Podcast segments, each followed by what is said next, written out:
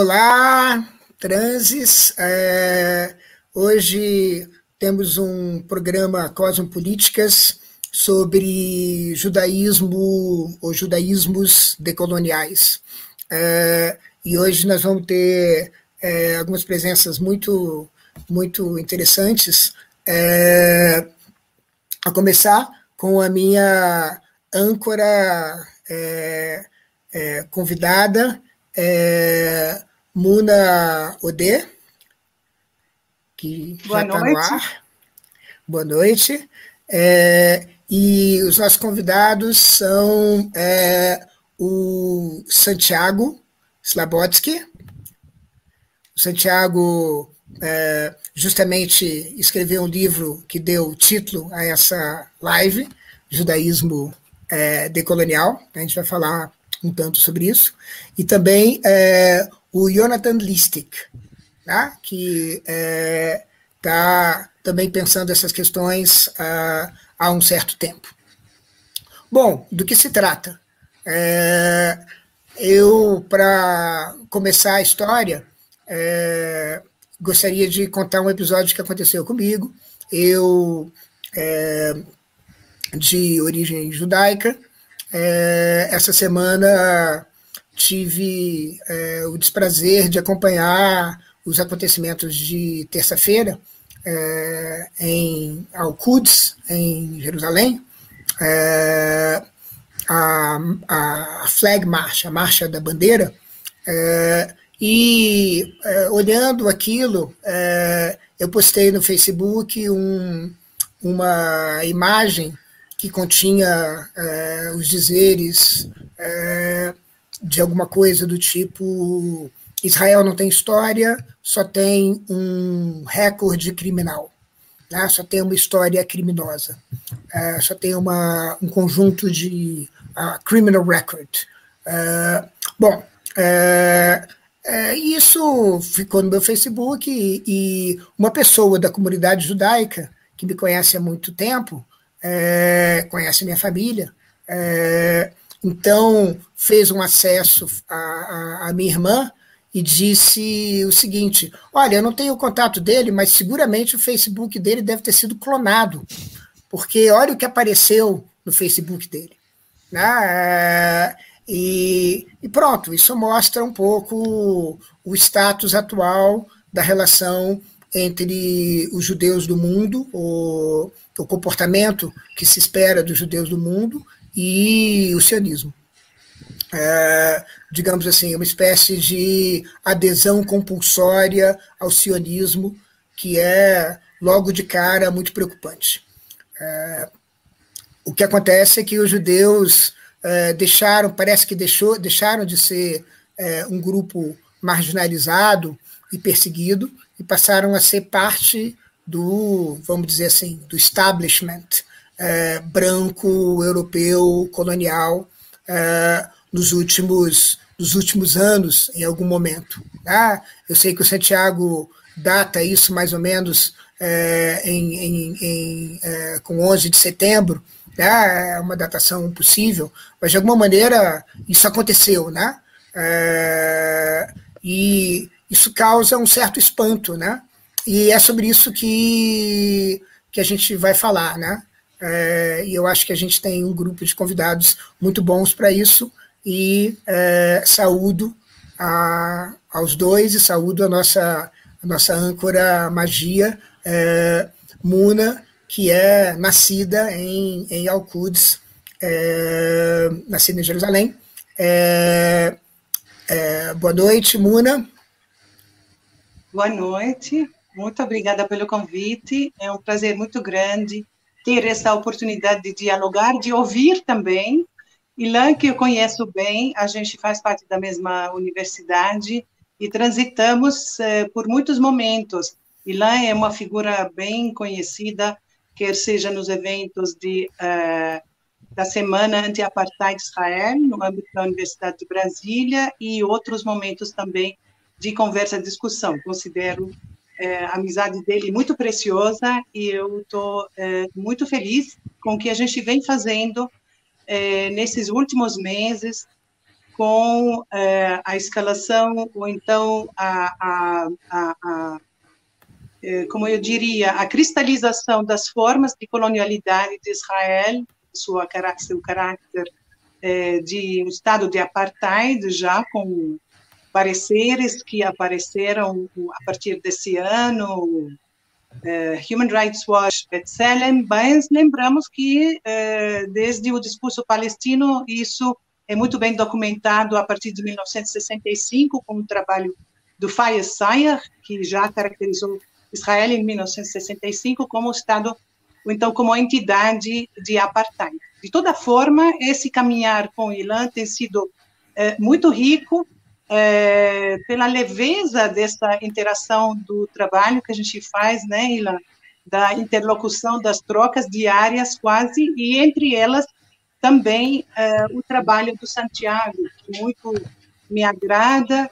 É, tive a oportunidade também de conhecer outras pessoas, como Farid Shak, professor emérito da Universidade de Johannesburg, na África do Sul. É, convidamos ele para uma atividade sobre a questão palestina, colonialidade, identidade e direitos humanos. E, e essa interface sobre a Farid Ishaq trabalha a questão da teologia é, islâmica desde uma perspectiva decolonial muito semelhante ao Santiago. E aí, é, muito me interessa também essa temporalidade, mas vamos primeiro ouvir mais do Santiago.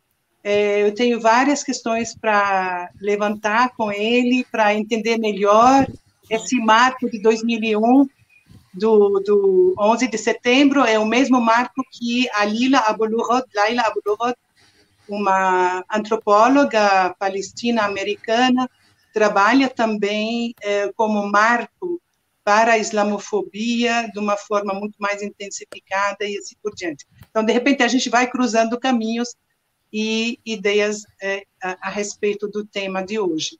E, é, Jonathan, eu tive a oportunidade de ler algumas coisas e ouvir um pouco do seu trabalho, mas eu sou muito curiosa para entender melhor isso nesse espaço.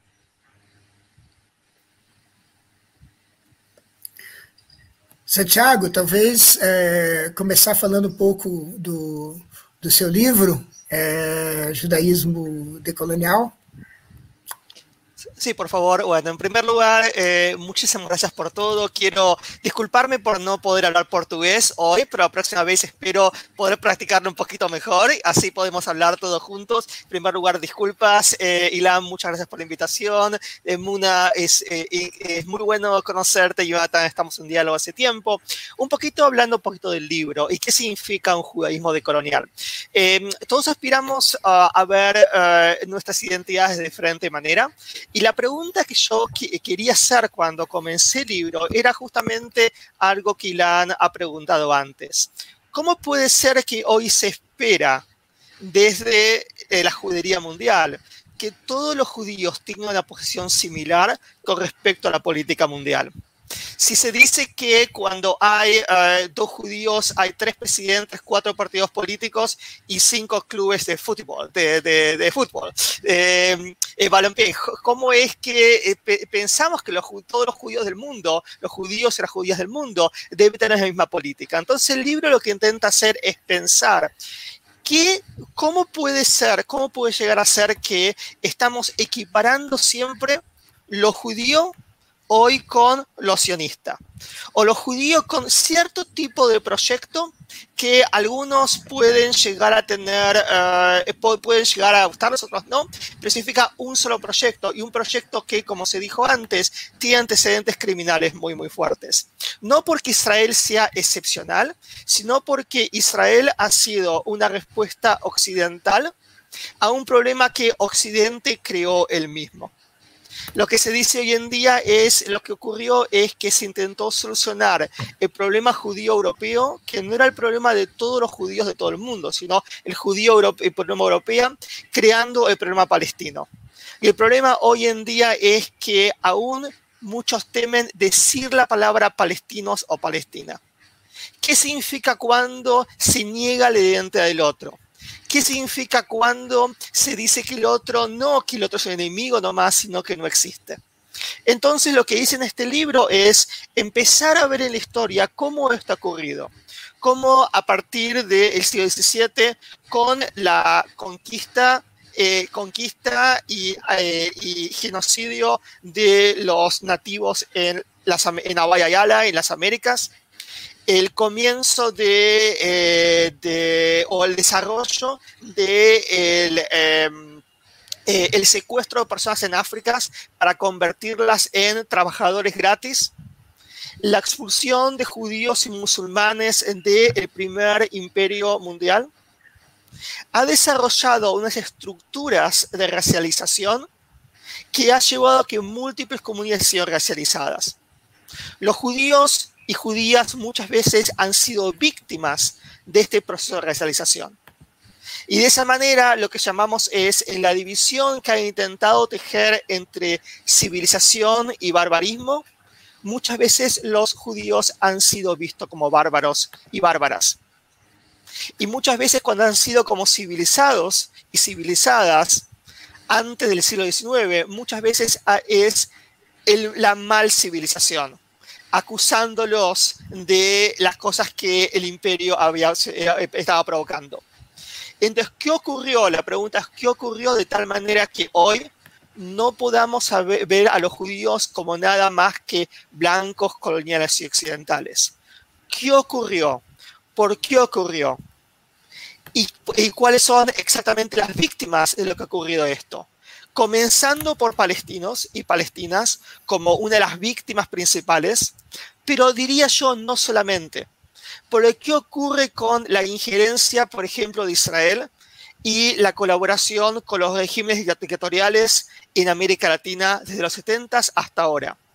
¿Qué ocurre con eh, eh, el, espacio israelí eh, construyendo y, uh, y, apoyando desde en Israel o desde los judíos americanos en el completamente el periodo de contra el desarrollo de África y otros lugares del mundo.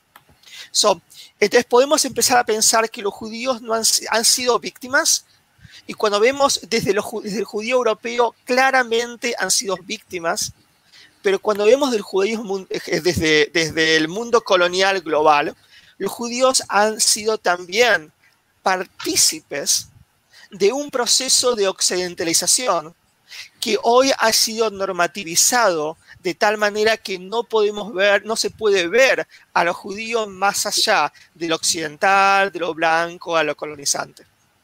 Entonces, yo lo que digo es, tenemos que no pensar, pensar en identidades que es muy importante.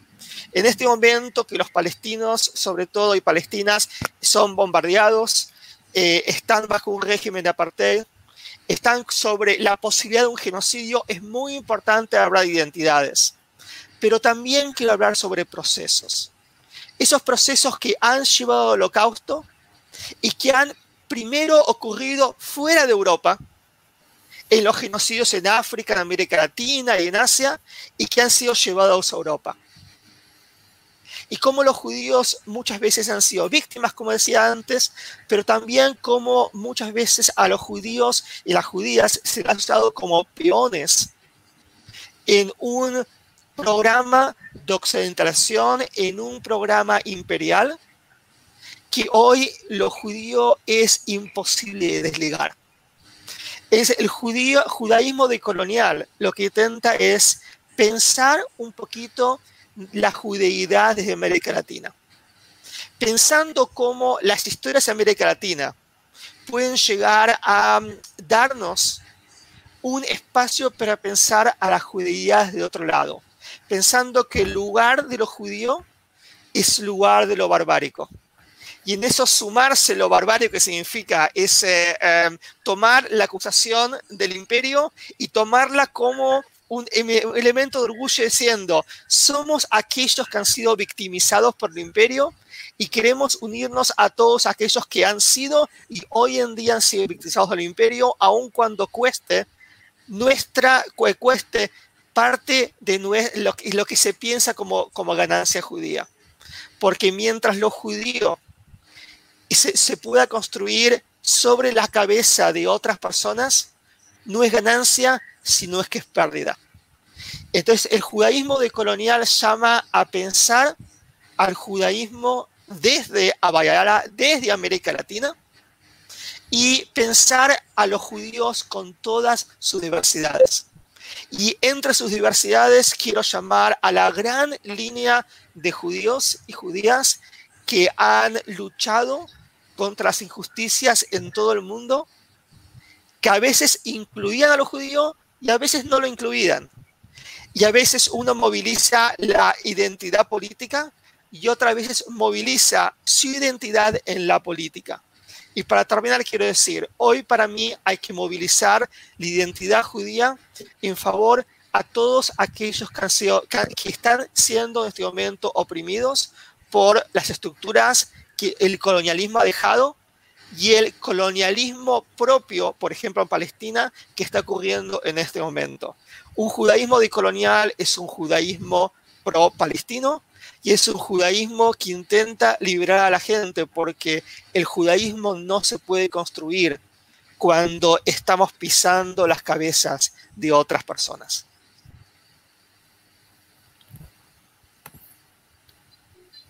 Sí, sí, perfecto. Eh, bueno, eh, eh, aproveito o, momento para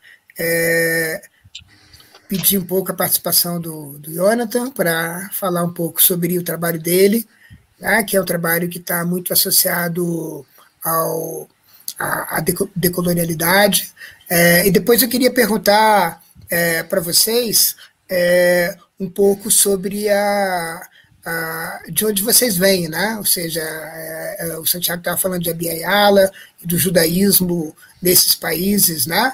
É, e essa história, essa biografia que em parte eu compartilho, né, de ter sido criado numa comunidade judaica bastante afetada pelo sionismo, né, bastante é, fragmentada e destruída pelo, pelo, pelo sionismo. Não fragmentada nos seus membros, porque a compulsoriedade é muito grande, mas fragmentada nas suas mensagens. Né? É, mas eu queria ouvir o, o Jonathan, que, é, que tem uma experiência e, e, e, pensa com, digamos assim, com conceitos suados a partir dela.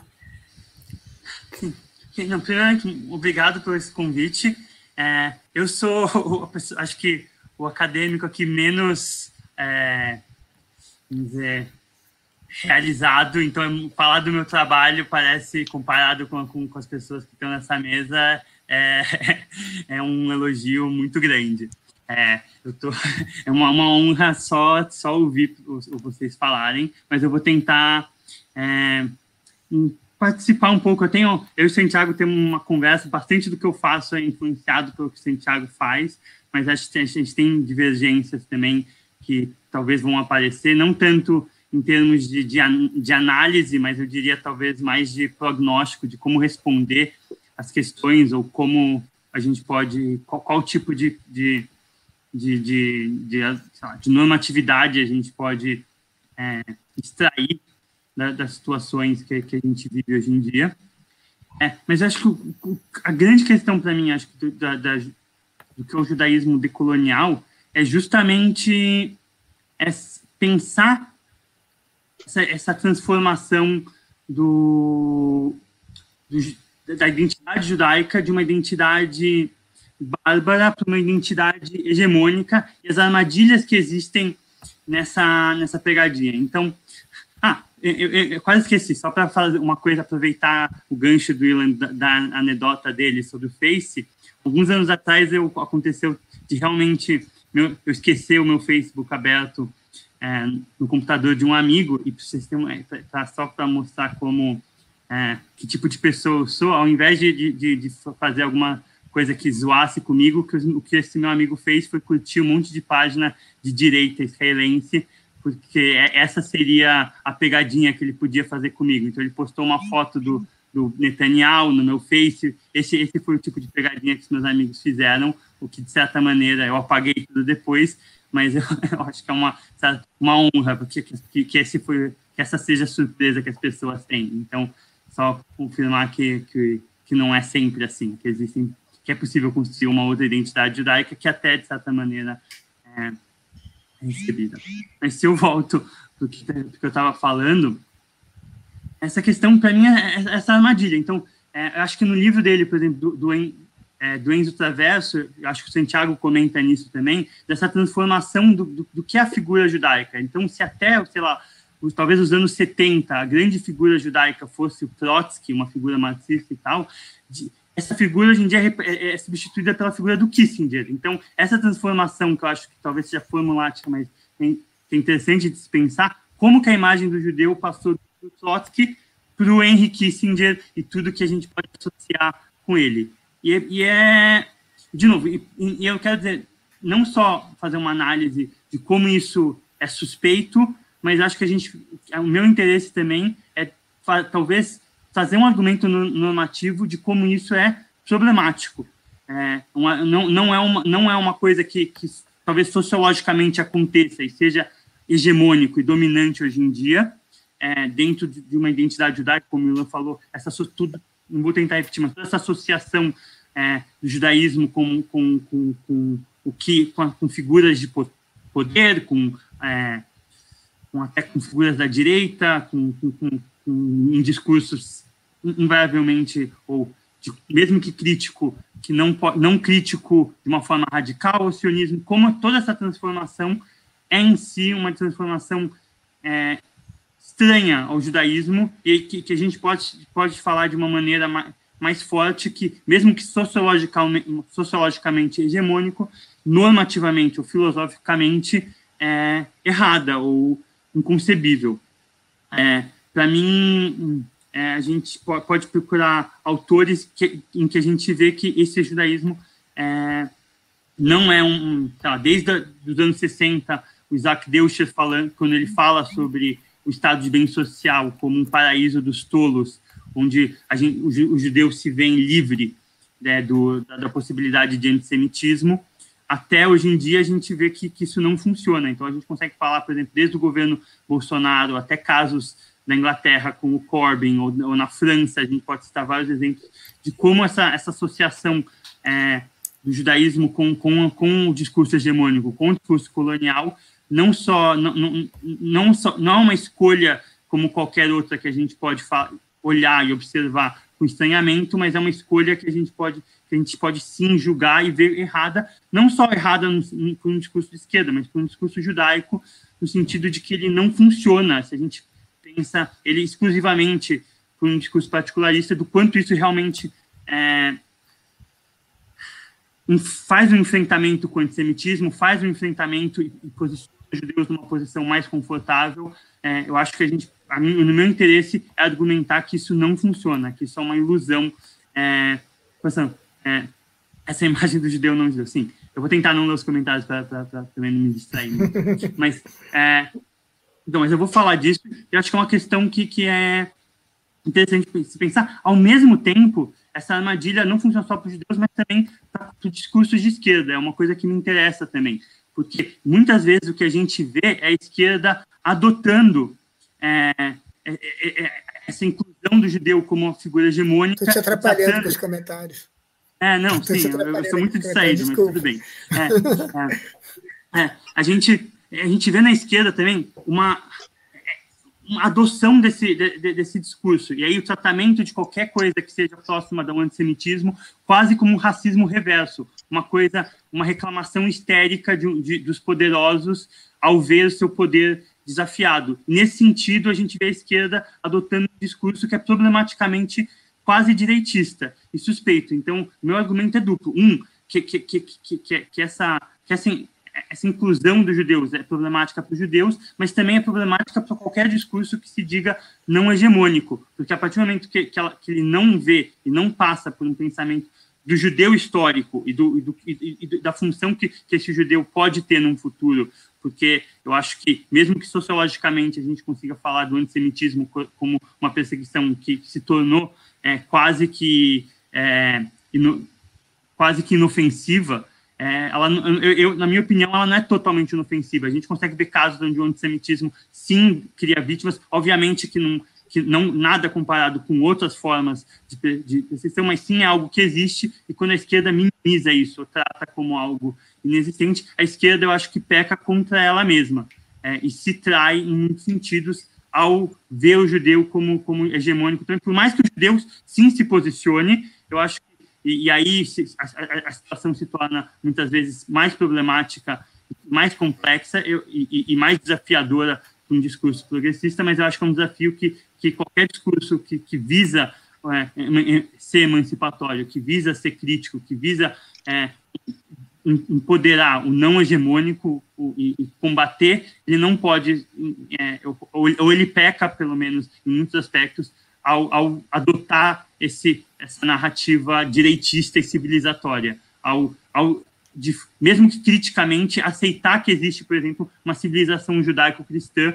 onde o judeu sempre foi uma figura parceira da, da, da, da, construção dessa civilização. E qualquer, eu acho que qualquer pessoa com qualquer conceito histórico ou qualquer noção histórica é, recente ou longínqua sabe que isso não é realista. O judeu não, não, não foi, é, vamos dizer assim, muitos, muitos elementos da história ou muitas partes da história não foi um, um parceiro é, minimamente igual da, da construção de, de, de, dessa civilização judaico-cristã. E, e usar esse e o uso desse conceito é em si é muito muito perigoso. E a esquerda não pode ser cair nesse perigo do mesmo jeito que o judeu também não pode cair nesse perigo. Então acho que existe um interesse comum aí é, e, e, esse, esse e esse interesse comum é o que me interessa esse essa esse discurso barbárico esse discurso não civilizatório quanto ele é comum de interesse tanto do de uma identidade judaica quanto de uma identidade de uma luta é,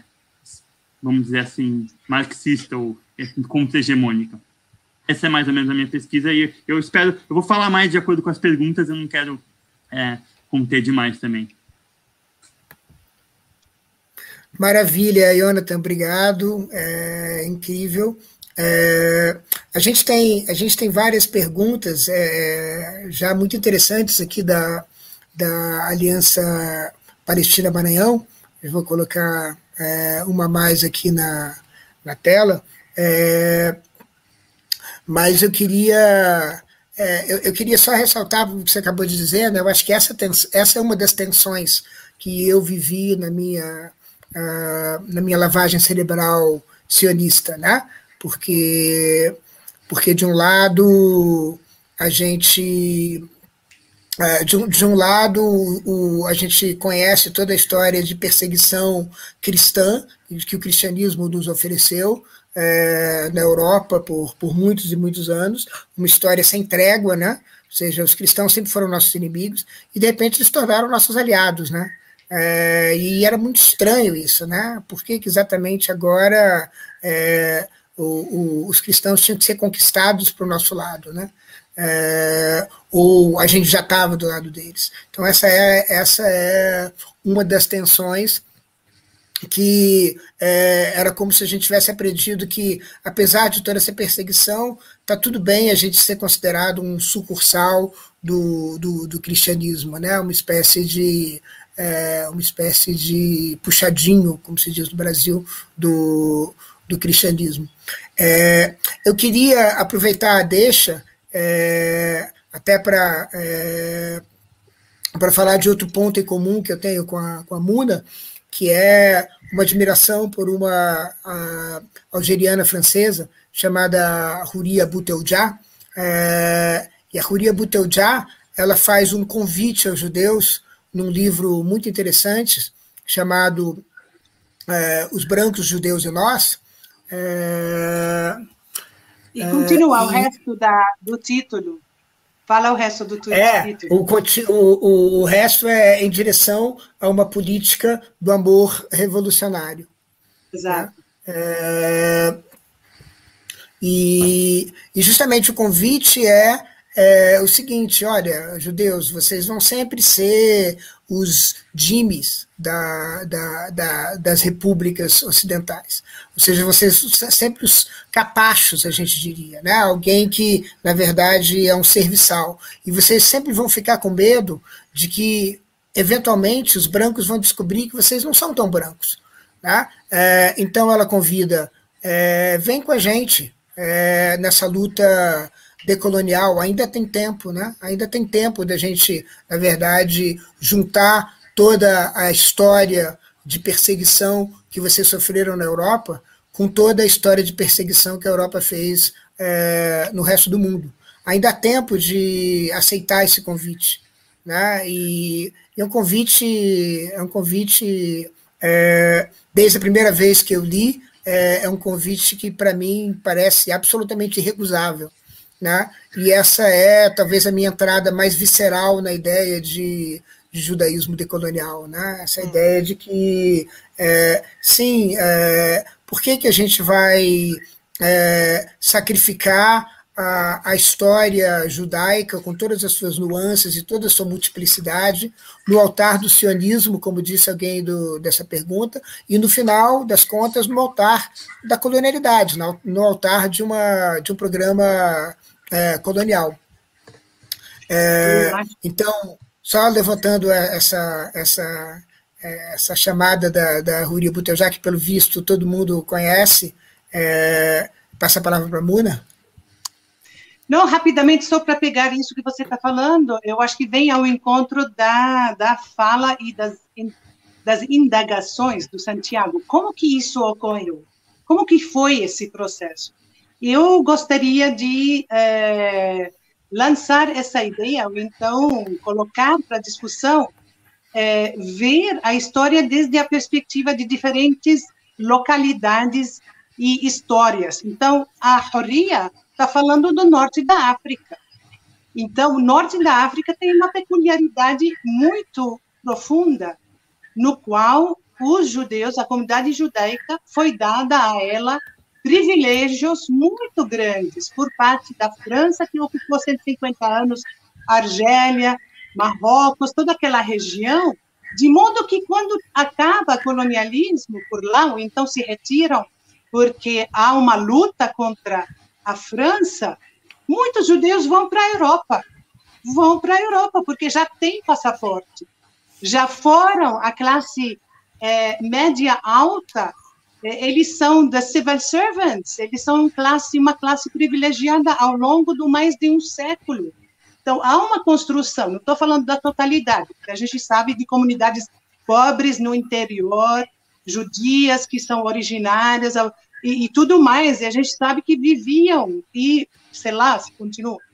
E mais do que isso, nossos amigos saharaus lembram, olha, um milhão de judeus marroquinos foram dados para Israel como uma contingência que compõe é, ministérios, é, é, exército, o poder, a repressão, a opressão e tudo mais que é a colonialidade de Israel.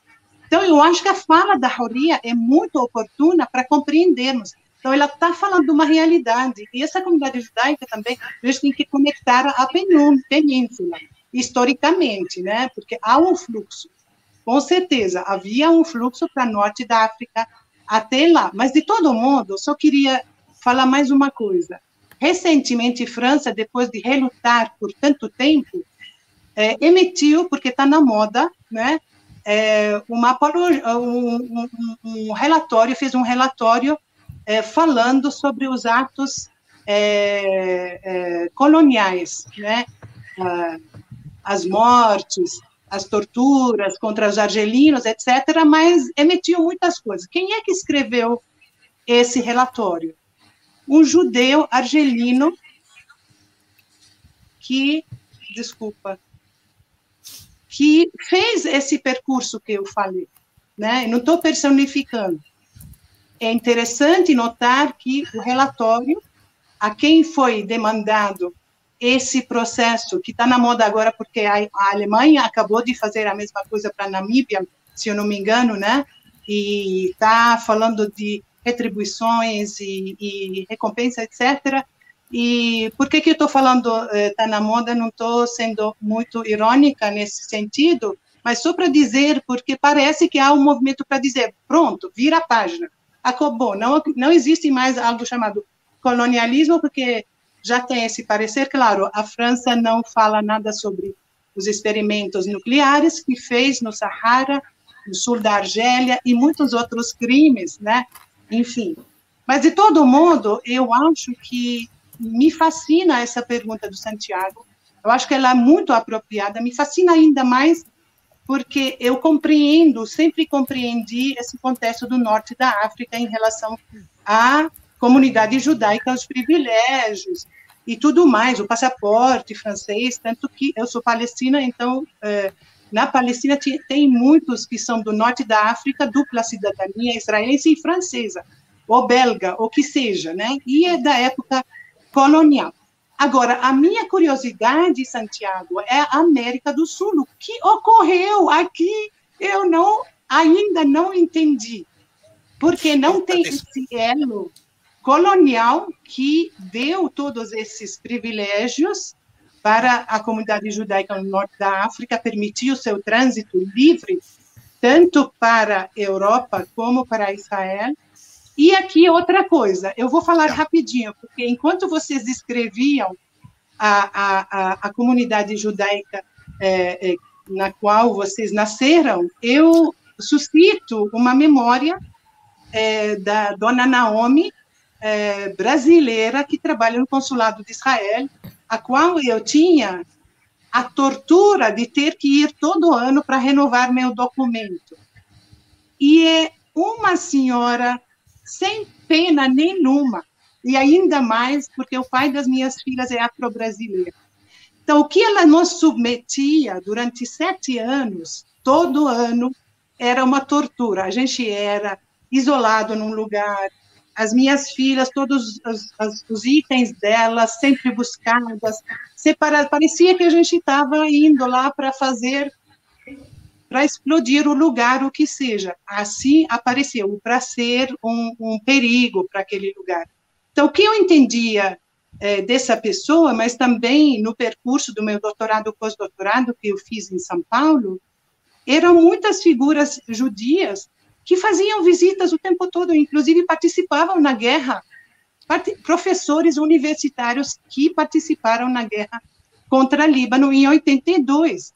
Então, eu entendo, é uma comunidade que nunca parou esse fluxo com Israel, que o debate, ou então o, a conversa, é, ela é naturalizada vis-à-vis -vis Israel. Essa é a minha impressão, mas eu quero entender melhor de você, Santiago, isso do deslocamento. Parece-me estamos falando de realidades distintas, hum. e eu quero entender o que aconteceu na América Latina Sim. com a comunidade judaica. Eh, creo que Muna, creo que es una excelente pregunta porque lo que tenemos que preguntar es, bueno, ¿cómo ocurrió? ¿Por qué ocurrió? Y también cuáles son las consecuencias. Pero la pregunta principal es, ¿desde dónde lo preguntamos? No es lo mismo preguntarlo desde Europa, desde Estados Unidos, Israel, desde Noráfrica o desde América Latina. Entonces, hay algunas, um, algunas paralelos con Noráfrica y América Latina y algunas diferencias. Entonces, la pregunta es, ¿cómo pensar un judaísmo de colonias desde América Latina? Por un lado, eh, es importante pensar que en Noráfrica es verdad una cantidad de judíos sobre todo eh, arriba del Sahara, en Argelia han sido otorgadas la ciudadanía en 1870, pero el resto de norafricanos judíos no lo fue. Pero al mismo momento, la comunidad judía francesa primitivizó a los judíos de Noráfrica y, y construye una estructura educacional para convertirlos en ciudadanos, eh, eh, ciudadanos civilizados. Entonces lo que tenemos ahora es un poder del Estado y también un poder de la comunidad judía del norte que de alguna manera quería ayudar y estaba avergonzada de sus correligionarios y, e impone una visión occidental y hegemónica de la que Jonathan hablaba antes. Entonces la pregunta es, bueno, esto ocurrió en Noráfrica con Francia. ¿Podemos decir lo mismo que ocurre con Israel y Estados Unidos con América Latina? Parte es así. Lo que yo digo aquí es que a nosotros en América Latina nos imponen una historia que no es la nuestra. nos impones cierto tipo de, eh, de, relaciones que no deberían ser las de los judíos latinoamericanos. Entonces la pregunta, ¿cuál es la historia de los judíos latinoamericanos? Los primeros judíos latinoamericanos, ok, arriban escapándose de la Inquisición. Algunos de ellos pueden llegar a pasar, pero muchos de ellos no. ¿Por qué? Porque su sangre estaba manchada. Entonces, los primeros judíos en América Latina son perseguidos, son aquellos que deben ocultarse, son aquellos que muchas veces son equiparados a otras poblaciones racializadas. Y a veces cuando ocurre le dan ciertos derechos, pero en general muchas veces terminan en la hoguera de la Inquisición. Entonces comenzamos una historia de lo judío y musulmán en América Latina que tiene que ver tanto con la imagen del judío, eh, con el judío propio que es perseguido, pues estaba prohibido, pero también tiene que ver con la imagen de lo judío. Y en América Latina es tan importante lo judío como la imagen de lo judío, como también lo musulmán o la imagen de lo musulmán. ¿Por qué? Muchas em, eh, eh, poblaciones eh, de nativos americanos han sido pensados como las tribus perdidas. gente que venía en las carabelas con Colón vio mezquitas al llegar a las costas de América Latina de lo que hoy es América Latina, que también es un proyecto francés, ¿no? Pero bueno, dejemos de lado por el momento. Entonces, la idea de los judíos, la idea de los musulmanes, siempre estuvo presente, pero no tenía poco que ver con los musulmanes o los judíos real. Y ahí llevamos a una historia donde los judíos musulmanes a veces pasa como casi civilizado, pero no tanto, y a veces no lo pasa. Y ahí hay que comenzar a hablar de diferentes historias. Hablo de mi país, Ok, en Argentina, y dijo Jonathan, Ilan y otro hablando de Brasil. En Argentina, uh, los judíos eh, han sido generalmente restringidos en su inmigración. Algunos y en general han sido permitidos eh, entrar de diferente manera. Y después de un espacio donde parecía que hayan sido admitidos, comienza un antisemitismo rampante, porque se lo pensaba a los judíos como lo barbárico, se lo pensaba a los judíos como una historia larga que comienza en el siglo XVII, donde los judíos se lo ve como una quinta columna que intenta pactar con otras potencias o aliarse a africanos y nativos para expulsar a los españoles del de lo que hoy es el continente americano. Entonces los judíos comienzan en el momento como algo así como una, teoría de conspiración.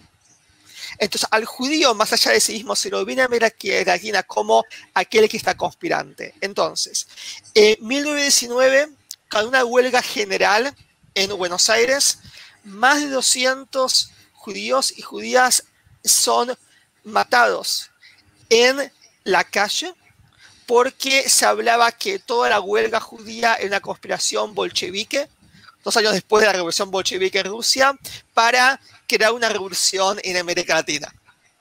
Y es más, se, ubica a una persona como eh, el, conspirador grande y se lo pone en la cárcel por eso. Después vamos a diferentes eh, eh, eh, espacios donde lo judío en Argentina es percibido como la otredad, terminando durante el proceso de organización nacional en Argentina de dictadura cívico-militar, donde el 12% de aquellos que son llevados a, a, los campos de concentración, torturados y muertos, son judíos, cuando los judíos representan menos de 1% de la población argentina una sobrepoblación de 1500%. Ahora, ¿han sido llevados porque eran judíos? Bueno, hay que decirlo, muchos judíos, porque eran parte de esa idea de la que Jonathan hablaba antes, estaban bien vinculados con las revoluciones populares en América Latina. Pero también es importante pensar que había tres personalidades en los campos de construcción argentinas que eran particularmente masacrados. Unos eran los judíos, otros eran aquellos que los consideraba racialmente como menores o que se llamaba, que se racialmente como con cutis más oscuro, con menos melanina. con más melanina, y la tercera eran las mujeres, donde las mujeres eran eh, muchas veces eh, violadas, eh, masacradas, sus bebés eran robados. Esos tres, esas tres posibilidades, lo judío, lo, la, diferencia racial desde un punto de vista de, de, tenor de piel y las mujeres son aquellos genocidios espetemicidios del siglo XVII que se ha producido. Cuando el siglo XVII se persigue al mismo momento a los nativos americanos, a los africanos, a los judíos y musulmanes y aquellas mujeres que en Europa y en América Latina llevaban conocimientos centrales y se las considera brujas.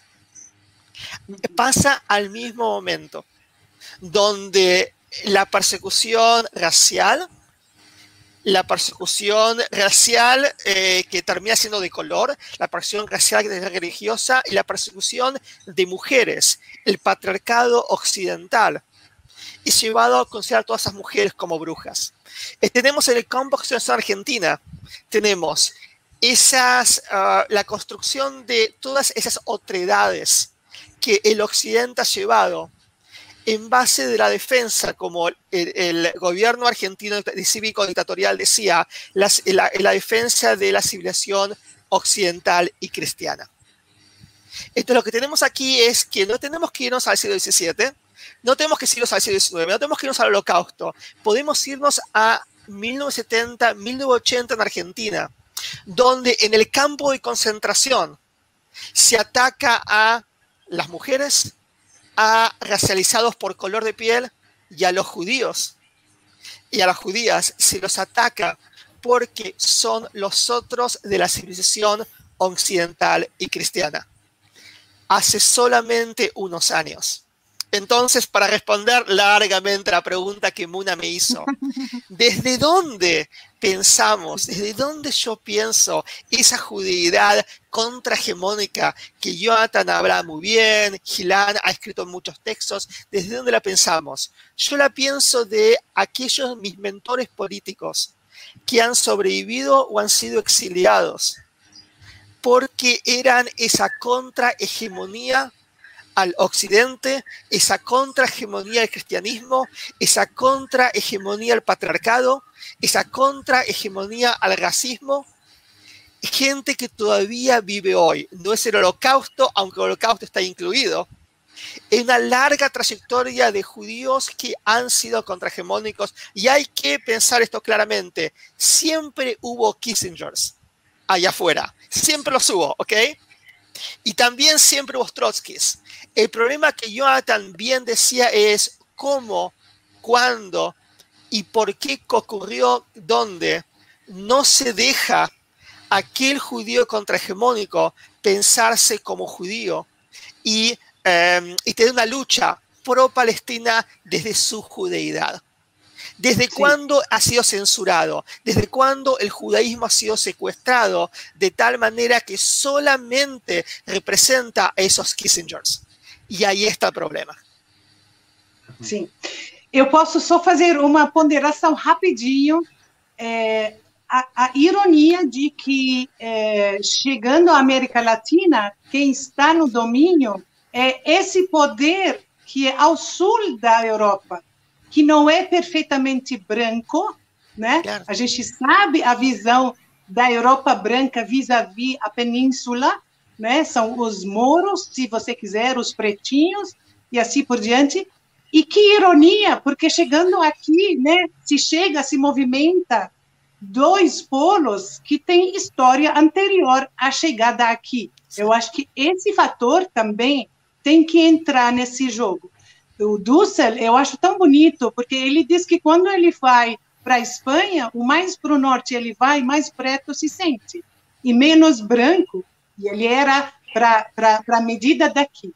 É, da, mas eu acho que assim isso é muito importante para lembrarmos, porque não é, é, é, é, é o, o, branco europeu, mas é o branco europeu é, do sul que foi é, colonizado, então ocupado pelos árabes durante 800 anos, que chega aqui ainda com, eu diria, um complexo não exatamente de europeu branco. E, portanto, eu acho que a gente ainda tem um componente aqui para trabalhar ainda mais. Ah, outra. Sim. Obrigado. Então, eu vou tentar responder algumas questões, são muitas coisas que foram faladas. Então, primeiramente, então, o Santiago já, já retomou essa questão, eu gostaria de enfatizar o que a Muna falou, que eu acho que é uma questão, de novo, não completamente errada, mas que precisa ser, pelo menos, ver, ver os detalhes. Essa questão de que, essa visão de que os judeus no norte da, da, da África tinham um privilégio, é, é, é real, mas não é preciso, porque a gente tem muitos casos de onde não aconteceram e essa ideia de que os judeus viviam bem e, e sempre tiveram sempre foram parceiros de, de, dessa discurso hegemônico não é o caso é como a gente pode pensar por exemplo em várias figuras principalmente o Alberto Memmi que participou da, da emancipação sim, da, sim, sim. que veio a ser de novo mais tardiamente uma figura bastante problemática e que, a gente pode discutir essa transição da filosofia dele depois e pensar ela, é, que traz muitas questões, mas inegavelmente uma figura da, da, da decolonização tunisiana. O, o, os diários dele, recentemente publicados, falam de conversa que ele tinha com pessoas da Hara, é, do, do, bairro judaico, bairro pobre, principalmente uma figura do Partido Comunista que me chamou muita atenção, chamado Sabag, que é uma pessoa que recusa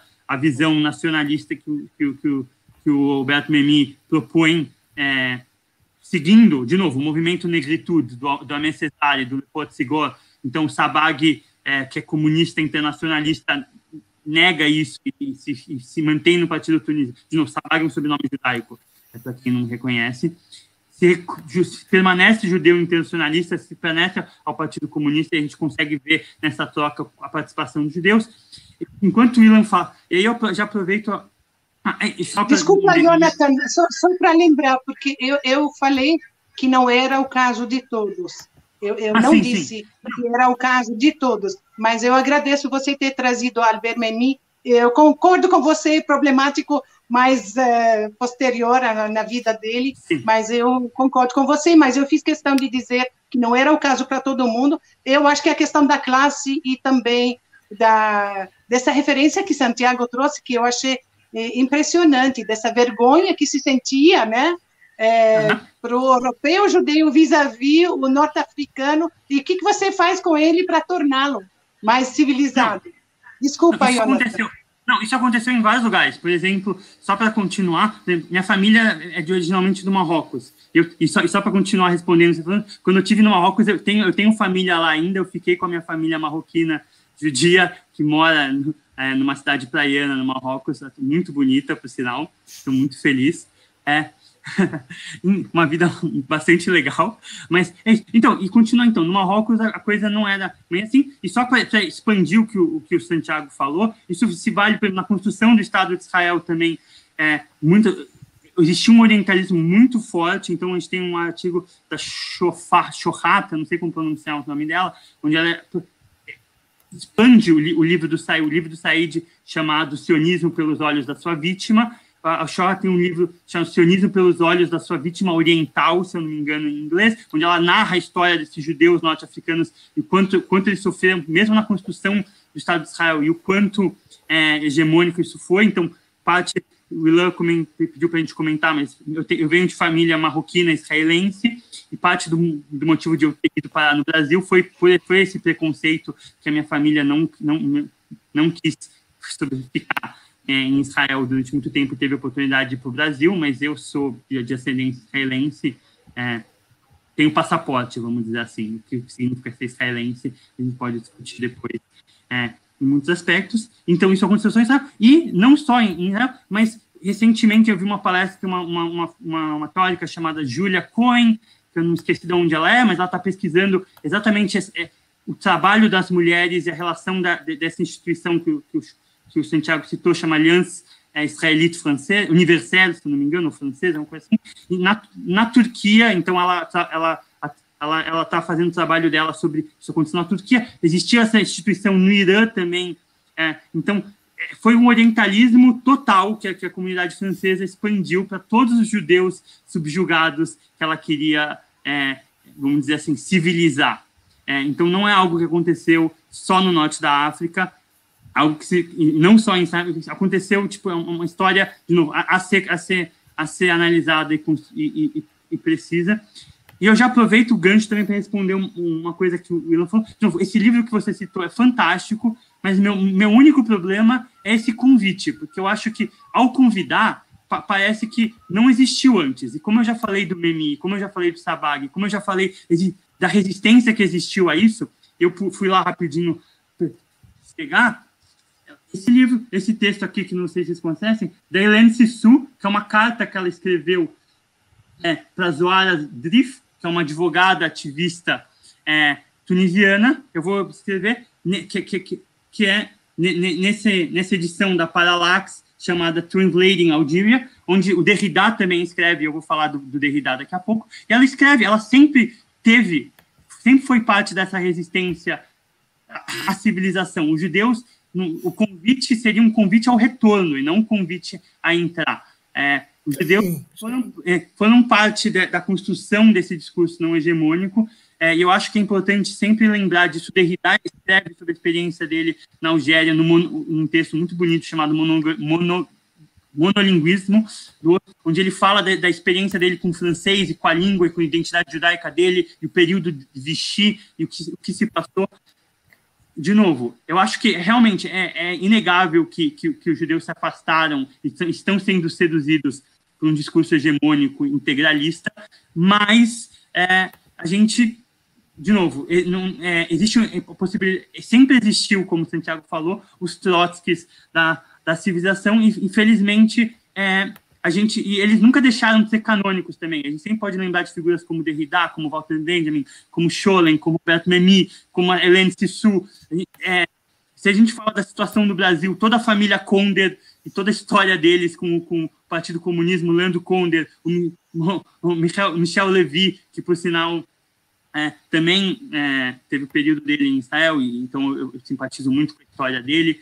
É, a gente pode pensar toda uma história de resistência que exatamente que não pode ser apagada, e quando a esquerda apaga essa história, ela cumpre o discurso da direita, de que o judeu sempre foi parte da, civilização, da civilização judaico-cristã, que, que, que, existem essas coisas extraordinárias, esses, esses pequenos, essas pequenas figuras heréticas da, da história judaica são anedotais e fofas e que a gente gosta de lembrar nostalgicamente, porque quando são figuras que estão vivas, a comunidade rejeita e tal, mas quando elas são nostálgicas, a gente, é, é, a gente, a gente tem um pouco mais de carinho e talvez é, porque elas se, se, tornam, de certa maneira, inofensivas por já estarem mortas, mas que nunca, mas que sempre participaram e sempre estiveram envolvidas. Eu acho muito importante, de novo, eu, eu sei que eu tô eu sei que você falou, e eu, tô, eu, eu talvez esteja aproveitando o gancho é, para clarificar um argumento que é meu, mas acho que é muito importante lembrar da existência e contar essa história, porque quando a gente não conta essa história,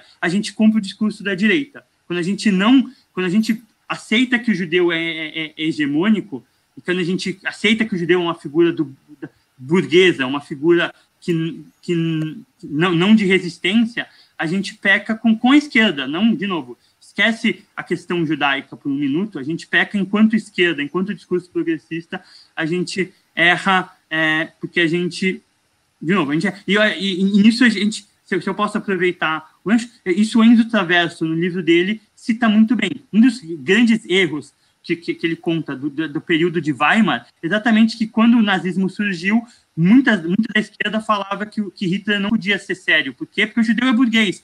Hitler, no final das contas, é um capitalista e ele não vai fazer algo que prejudica a burguesia. É, esse foi, inclusive, de judeus comunistas, que, que, que, que, que dentro do Partido Comunista argumentavam esse o Isaac Deutscher, que eu citei há pouco tempo, foi expulso do Partido Comunista por exagerar o perigo nazista. É, esse foi o motivo da expulsão. Ele, ele achava, segundo o Partido Comunista, ele achava que o nazismo era um perigo muito forte. Ele foi, obviamente, foi reabilitado depois, mas que, que a gente não pode cometer o mesmo erro. Acho que a gente vive num período que, hoje em dia, o, o antissemitismo, talvez, como objeto de que afeta os judeus, talvez seja mais inofensivo, mas como o Santiago citou muito bem, quando eu falo antissemitismo e eu chamo a atenção do antissemitismo, não estou chamando especificamente dos judeus, estou chamando a atenção de todo esse discurso civilizatório, que é chauvinista, que é racista, que é anti-indigenista, que é, de novo, o antissemitismo é mais um elemento desse discurso civilizatório. Esse discurso civilizatório pode ser usado em muitos sentidos, é, de novo, por judeus até, em, em, em, vários, em vários, elementos, usando de, de construções que são inevitavelmente antissemitas, porque são civilizatórias, e, e isso não tira o peso antissemita delas. Então, é, recentemente eu vi, por exemplo, uma coisa nada que tem, não tem não tem não é que não tem nada a ver com antissemitismo ou com judeus, mas uma palestra de, um, de um, uma pessoa da, da Universidade Livre de, de Berlim, onde ele analisa uma novela egípcia de 2015 sobre o, o bairro judaico é, de, de, do Cairo. É, não, eu sou, eu sou marroquino, eu tenho. Eu, eu falo. E, e, a análise dele é a seguinte: a novela se passa no, nos anos, é, se eu não me engano, entre 48 e 54. Eu estou tentando lembrar de memória. E, e um, um dos grandes os grandes motivos foi que a novela não, não tinha um cunho antissemita ou nem antisionista, em muitos aspectos. Mostrava uma família judaica, e mostrava um Egito cosmopolita, e mostrava um Egito lindo, de uma bela época, onde todos conviviam e tal, mas, e, e, e esse é o argumento dele, apesar de, de, de todo mundo ter, ter, feito um fuzuê muito grande porque não foi antissemita, porque não foi antisionista, ainda serve um discurso civilizatório, porque o grande inimigo da novela é a Irmandade Muçulmana, e a apresentação da Irmandade Muçulmana nessa novela é civilizatória. É, eles são os bárbaros, eles são aqueles que prejudicam o iluminismo e o Egito cosmopolita, e de certa maneira, por mais que o, o objeto do, da, do, da, do, vamos dizer, dessa construção não é o judeu, e pelo, muito pelo contrário, a novela foi recebeu é, honras por, por, por, tratar o judeu de uma forma que, nova e, e, e, muito mais bela, não deixa de ser antissemita, e esse foi o ponto dele, mesmo que não fale de judeus, é antissemita, porque é civilizatório e usa de, todo, de toda a estrutura que era usada antes para apontar e para discriminar judeus, só que dessa vez contra a Irmandade Muçulmana. Deixa de ser. Não, é civilizatório, é antissemita, é racista, é islamofóbico, é, mesmo que seja construída por um governo que muita que, de, de, de cunho islâmico. Então, o que eu quero, o que eu quero tentar trazer aqui a questão é, de novo, é que falar do antissemitismo é falar de civiliza, desse discurso civilizatório e, e, é, e, e de novo, e é, é importante a gente ter sempre isso em mente, de que o judeu, por mais que talvez ele não seja objeto desse discurso civilizatório, ele está sempre no bico do corvo. Eu acho que, obviamente, que tem gente que está já caindo, já já já está sofrendo violência direta e, e, e é eu não quero aqui de novo homogeneizar todo, toda toda a forma discriminatória porque é impossível e, e errado e, moralmente de novo absurdo fazer isso mas acho que exige uma atenção, e esse, esse é o tópico da, que a gente está dedicando nossa atenção hoje, é o tópico que eu quero, eu estou enfatizando por, porque é, é, o que me interessa, mas não é porque não, não, não acho que talvez seja o mais, de novo, acho que justamente como o Santiago falou, se, se tem uma coisa que, que o antissemitismo pede da gente hoje, é justamente opor esse discurso civilizatório ao lado de outras vítimas desse discurso civilizatório e não como prioritário desse, de, dessa vitimização.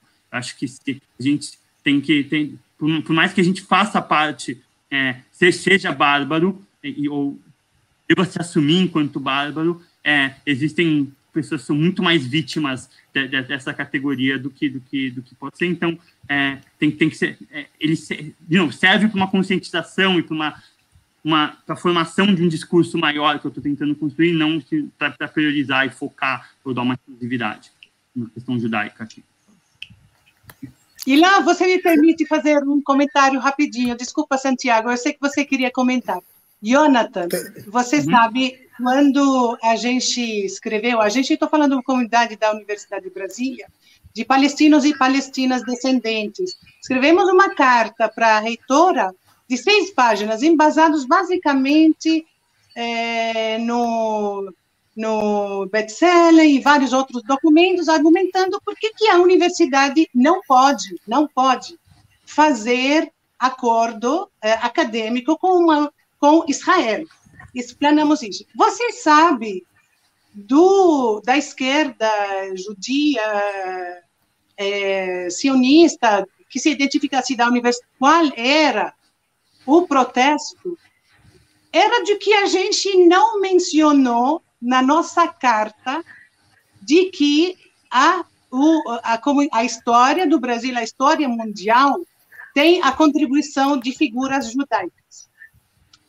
Aí você derruba, desculpa, mas você derruba tudo. O que, que tem as duas coisas a ver com o Estado colonial, é, racista é, e tudo, né? Então, como que desloca o discurso e traz esse sentimento e coloca esse sentimento como sendo condicional para qualquer tipo de aceitar nosso argumento. Eu acho isso de uma fragilidade tamanha, eu acho isso uma questão altamente equivocada, porque o que, que rege, o que, que existe na cabeça de todo mundo, eu achei muito estranho, ou então, para mim, para mim, né?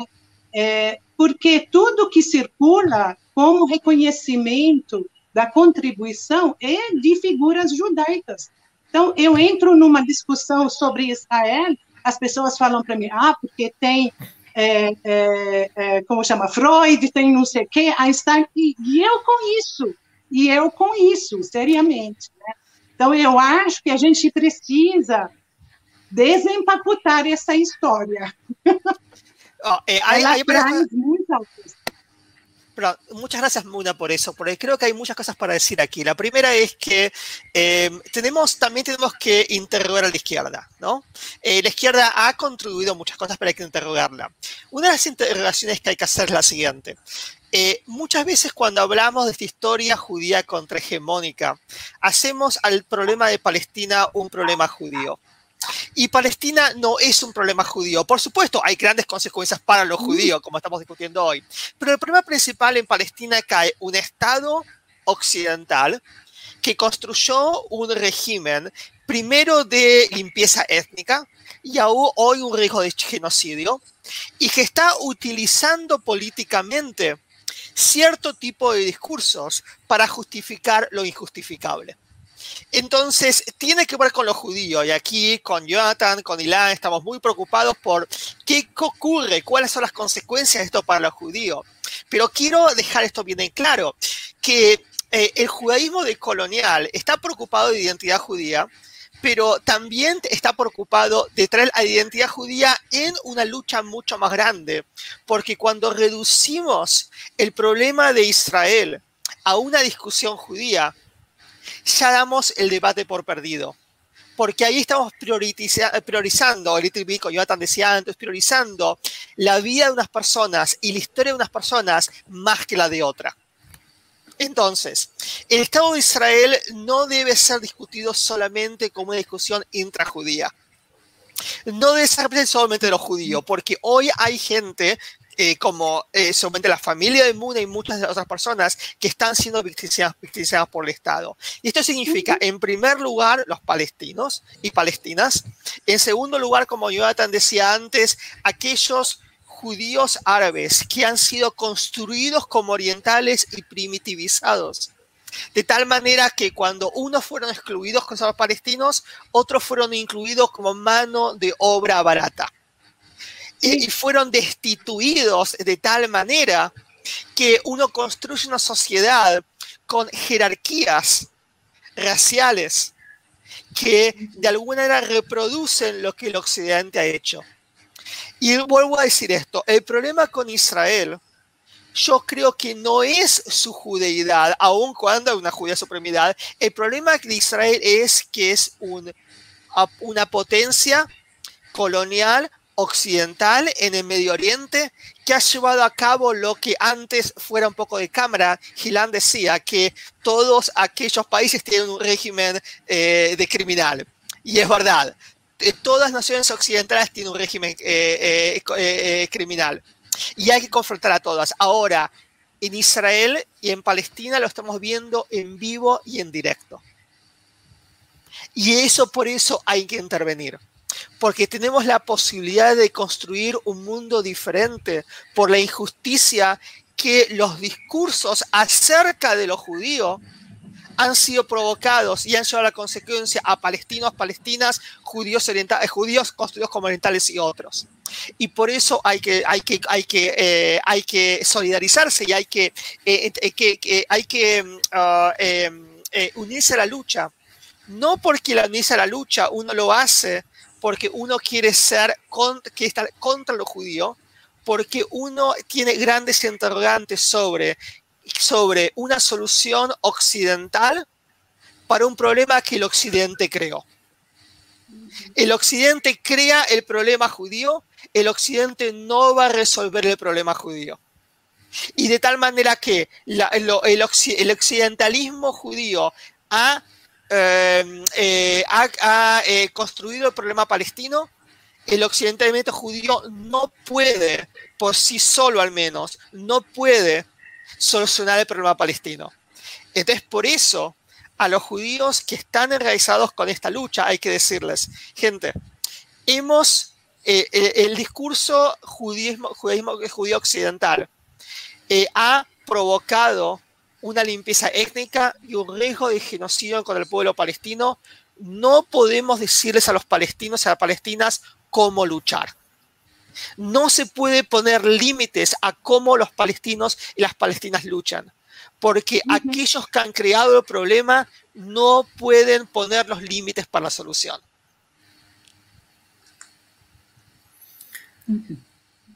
Sí, eh, Maravilha. Jonathan, é, eu, quero, eu preciso compartilhar com você uma coisa fundamental. Eu não posso ir mais para a Palestina. Quando eu vou, eu vou como turista. Não é um detalhe você não é. possuir é. um passaporte israelense, ter nascido aqui, todos os seus antecedentes também. E a gente precisa repetir isso o tempo hum. todo porque Obviamente. isso se aplica às minhas filhas e não se aplicaria a você nem às gerações. Então, o processo da limpeza étnica, perdão, perdão, o processo da limpeza étnica, ele não é estático naquele momento em 48 ou em 56 ou 67, ele é intergeracional. E se deixarmos, vai ficar para sempre. Por isso a urgência da questão da gente tensionar realmente. Não, sem dúvida. E levar não, até as últimas consequências essa questão. Pero, isso, que, perdão, decía eu não, claro, eu só ia dizer, não, claro, sem dúvida, isso, isso estamos de acordo 100%, acho que não tem, não tem nem o que nem tirar nem pôr. Mas o que eu queria responder antes é justamente uma questão do, do que foi falado antes, que eu acho que é uma questão, de novo, que, que, que não é não é uma discordância minha, mas é chamar atenção para uma coisa que eu acho que, que, é interessante aqui. Porque, obviamente, que tem judeus que falam besteira. Tem, tem o, o fato de eu estar aqui falando e, e pensando um judaísmo que seja crítico é, é, exige ou é, assume que, tem, que a comunidade judaica não, tá, não tem o senso crítico de analisar as coisas de jeito. Senão, se a gente já tivesse uma questão crítica, não, não precisava nem, nem, nem se falar. Eu tenho duas cachorras, por isso que eu estou olhando o que está acontecendo na minha volta. Mas é, não precisava nem da gente falar, falar sobre isso. Mas é uma questão que eu acho interessante de se pensar, é justamente isso. Mas existem pessoas negras que são que têm visões problemáticas em relação ao negro, mulheres que têm questões. Sim. Só, não, mas, só, mas acho que, mas ao mesmo tempo que eu sinto que muitas vezes existe uma questão com, com judeus, que existe uma facilidade em abrir mão dessa parceria, uma tolerância muito menor com, com, com judeus, não, por culpa de, de novo, não, não, não à toa, mas só, acho que existem razões para isso, mas que, que, que, figuras hegemônicas dentro da comunidade judaica, representantes da comunidade judaica, criam esse problema.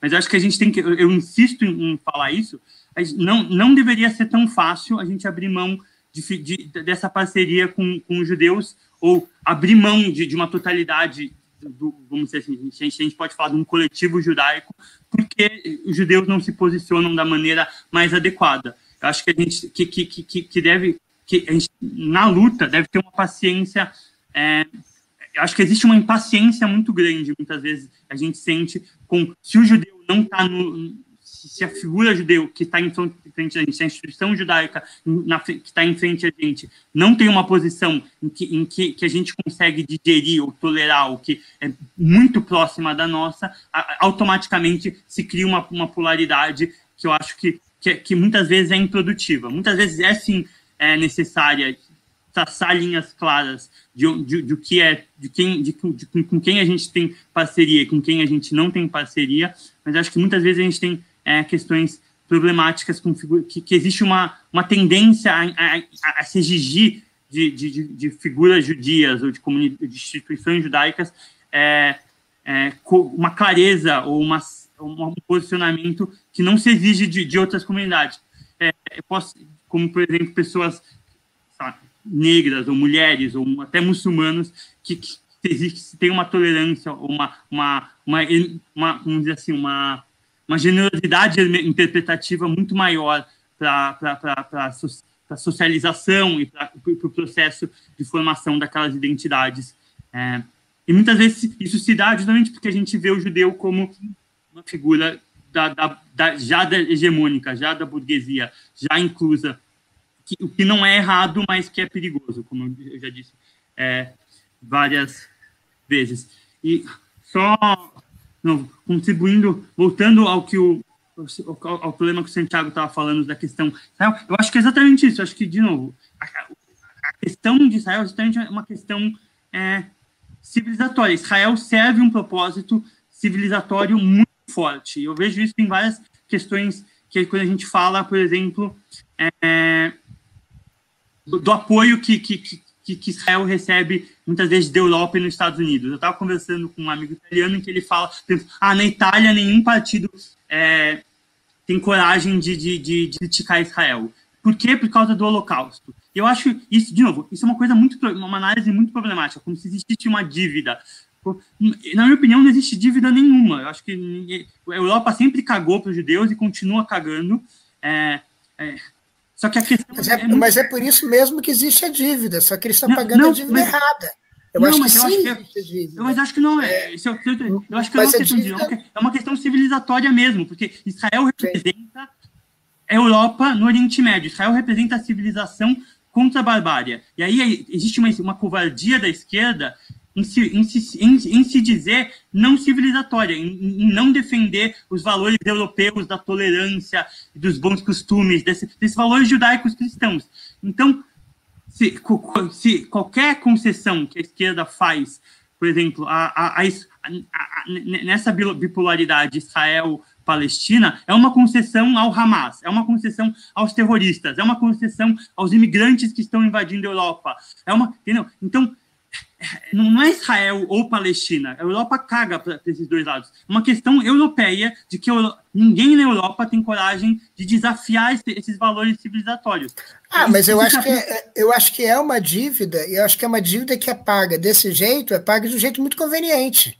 Né? Do ponto de vista do, das vantagens é, diretas e indiretas que a Europa tem com o Estado sionista, é, com o Estado sionista na Palestina, é, do, desse ponto de vista, é uma coisa muito vantajosa. Você paga a sua dívida, só que você paga a sua dívida para o sionista. Você tem uma dívida com os judeus, só que você paga para os sionistas. É, é, claro que é civilizatório, mas é, a civilização é feita de um monte de escolhas é, políticas e pessoais de pessoas, de cidadãos italianos, de cidadãos franceses, de cidadãos alemães, que vivem uhum. isso muito, né? de cidadãos é, ingleses, de, de membros do, do, do, Labour Party, como você estava falando no caso Corbyn, ou seja, todas essas escolhas são do tipo, ah, é, há uma, vamos dizer rapidamente, né? há uma dívida da Europa e do Ocidente com respeito aos judeus. Bom, para sintetizar o pagamento que que o governo da República Federal Alemã fazia ao Estado sionista da Palestina. Ou seja, é, a mesma, é o mesmo esquema. Ou seja, é, a dívida é com os judeus, paga-se ao, ao sionismo. Então, o sionismo é uma maneira incrível de você se livrar da dívida e ainda seguir num, em um projeto colonial. E, e, e, só uma rápida, não sei se eu entendi muito bem a, o seu ponto com respeito à Ruria, Buteljá, é, a, a, a Muna chama de Ruria, vamos chamar de Ruria, é, é, é, a, a, questão do convite não é que o convite esquece a história dos judeus, digamos, é, para falar também rapidamente, que são mais Trotsky do que Kissinger. É, é que ela justamente convoca essa história. Convoca essa história de um, de, um, de um ponto em que essa história parece estar não esquecida, mas amortecida, é, parece, estar, parece estar justamente é, é, suprimida. Né? E é por isso que esse convite me toca tanto. E, e, e talvez, só falando rapidamente, a gente está falando de perdão, de, de dívidas, etc. É, me toca porque precisamente é um convite. Né? É, ou seja, não é uma análise, não é uma, uma, uma recomendação política do que, que seria melhor para os judeus, mas é um convite. Né? Eu acho que isso tem uma força é, política acima, eu acho, de qualquer aliança. Mas é, desculpa te interromper, eu queria também daqui a pouco passar algumas questões que, que, que aparecem aí no, no chat e que eu acho que são, são bastante interessantes. Mas, mas desculpa te interromper, Jonathan. Então, só para terminar. É eu acho que, desculpa, o discurso da Roria ele é muito pertinente porque é preciso atualizar essa questão. É preciso, porque senão a gente não tem elementos para entender como a bandeira de Israel chega à casa de um traficante no Rio de Janeiro. Sim. Como as bandeiras de Israel. Não, mas isso é sério, isso não é uma coisa supérflua, gente. Isso Sim. é grave. É gravíssimo. Sim. Se a gente não atualizar, porque Ria está falando desde a perspectiva de um partido político holandês, ela não está falando assim. É seríssimo. Ela está representando um coletivo que vive. Eu acho que ela é fundamental, porque é preciso atualizar, porque senão, isso que tá, a gente está vendo aqui no Rio de Janeiro, como eu estava dizendo, das manifestações do Bolsonaro, as bandeiras de Israel, daqui a pouco a coisa vai ficar intolerável mesmo, viu, Jonathan? E aí a questão uhum. vai vir de onde? Desse cristianismo. Desse cristianismo. Como que você resolve? se remetendo à história do Trotsky, não sei quem, desculpa, desculpa, mas eu, eu quero tensionar. É preciso atualizar o que ocorreu. Aí, ó, o Santiago está falando de 2001, não sei porque ele colocou como marco, não sei se foi assim. Mas é preciso modernizar essa questão. Agora, na atualidade, o que está acontecendo? Então, acho que a questão da atualidade é justamente, eu, eu vou responder com com, com, terminando o meu pensamento. Com, então, só para clarificar, a, a, quando eu, a, a, minha questão com, com o convite não foi uma não foi um, uma discordância, foi uma coisa, exemplo, justamente por concordar e gostar tanto desse convite, eu faço questão de, de, de tornar ele mais preciso e enfatizar justamente o que ela tá, alguns detalhes que, que, que podem ser, é, vamos dizer assim, perdidos quando a gente não, não para quem não leu ou não conhece. Então, a minha ideia não foi discordar ou negar o que ela está falando, foi justamente enfatizar o que ela o que ela estava tentando dizer. Então, se isso não ficou claro, é, eu esclareço. Mas, eu não acho que você está errado, mas eu, eu tenho que discordar de você porque eu não acho que é uma questão. Eu acho que é conveniente essa dívida, mas não acho que é uma questão exclusivamente da dívida, porque eu acho que no final das contas não existe uma preocupação de verdade com com os judeus em, em, em nenhum sentido é, que, que não seja esse sentido de, de, de, de, se tornar hegemônico. Eu posso citar, por exemplo, só dois casos que me vêm à mente. É o caso, por exemplo, da, da Ariana Falati, que é uma, da, uma das defensoras do, italianas, foi, foi, foi, foi membro da resistência, mas se tornou completamente racista, islamofóbica, uma pessoa que, tipo, para quem não, não leu, não recomendo só ler para sentir raiva de, de, quão, de quão ruim algo pode, alguma uma pessoa pode ser. Já está falecida. Mas completamente antissemita, mas navegou, de novo, é, é antissemita, entre outras coisas, como eu já disse, mas navegou livremente um discurso um, um discurso italiano. É, por quê? Porque, porque defendia a civilização. Ela não, ela, acho que assim, nem, nem, não vou dizer nem que é uma defesa é, de, de Israel, acho que nem, nem não chegava nem a ser secessionista, é uma, defensa, uma defensora do judeu enquanto ele servia dessa narrativa civilizatória que, que, que, que, que ela se prestava. é o mesmo caso, por exemplo, da Alemanha hoje em dia, com, a, com a, a possibilidade de uma, de uma AfD, que, que, que circula livremente é, numa lógica.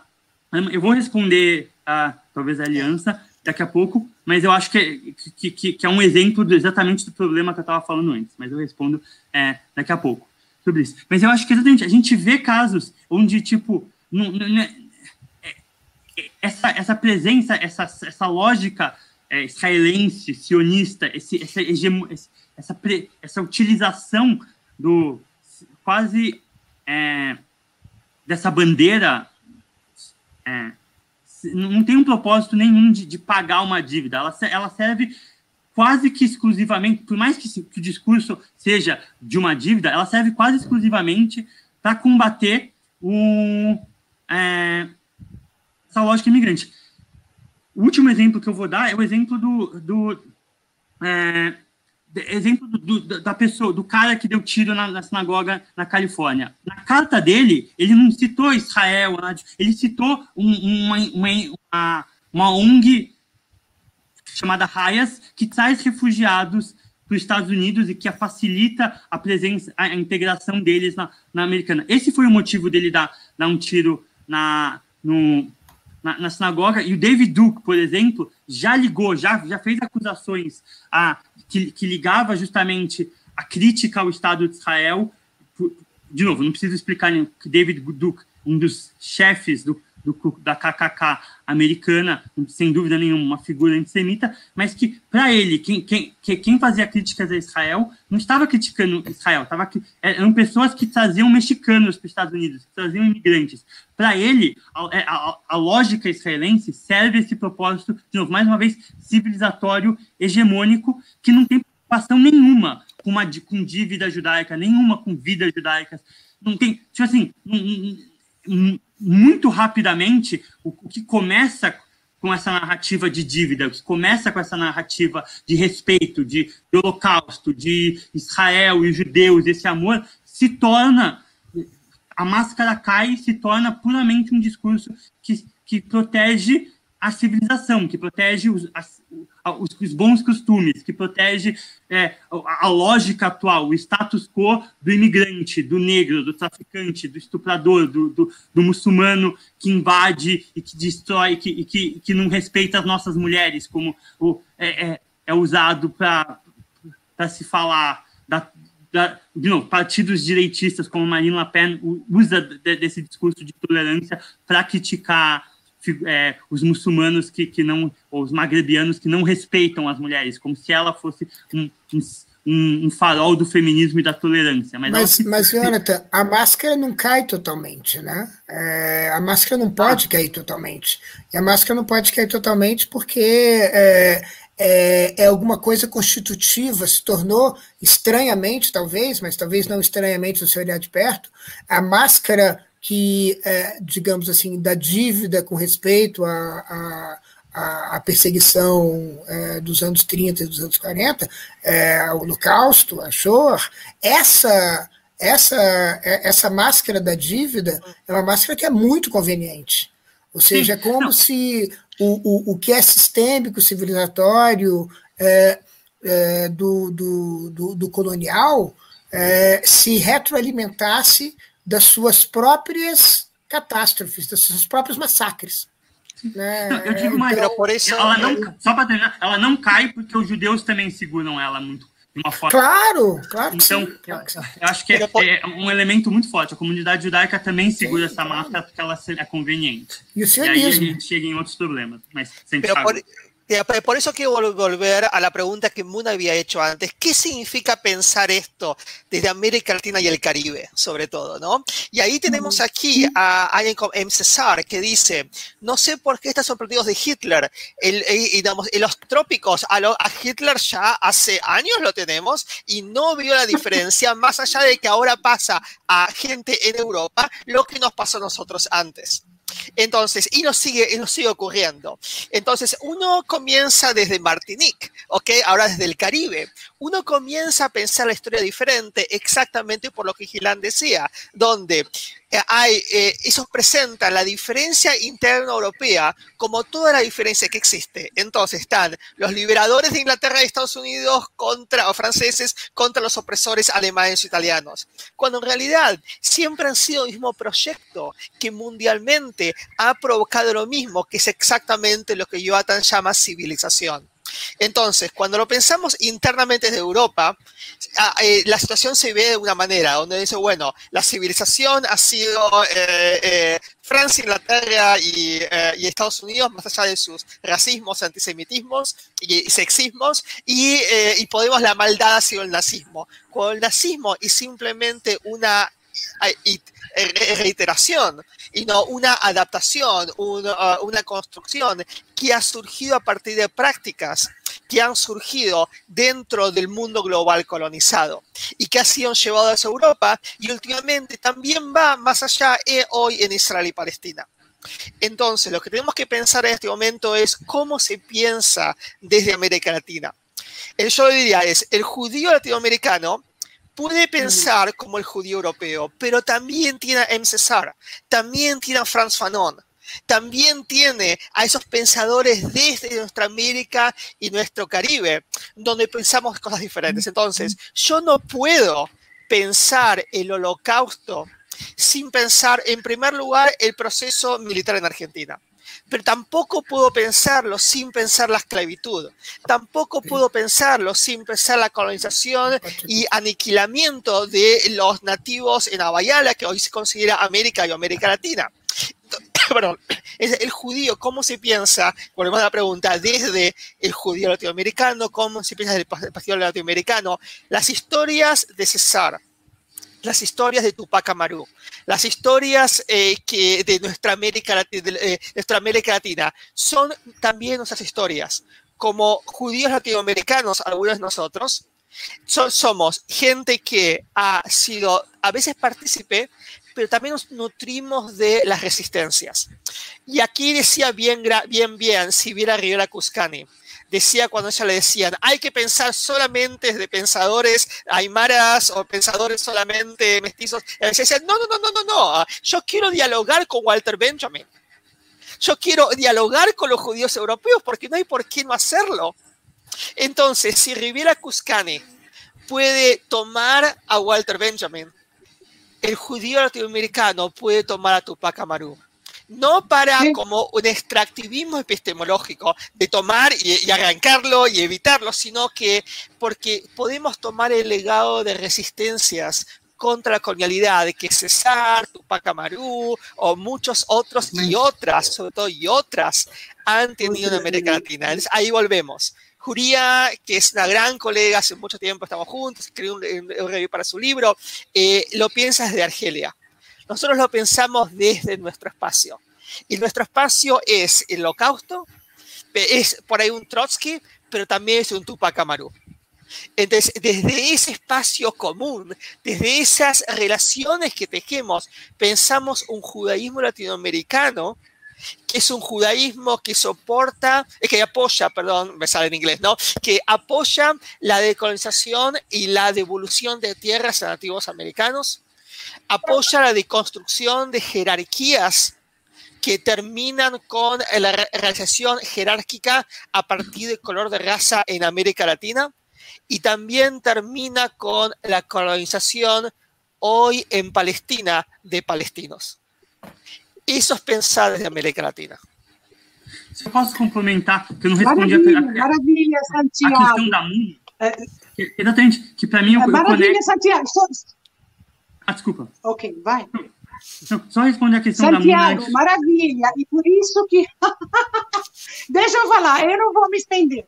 E por isso, Santiago, justamente, que é preciso de para fazer o contraponto, eu, porque não existe identidade sem alguém como eu, que está do outro lado, né? Ou muitas vezes não somente do outro lado, junto.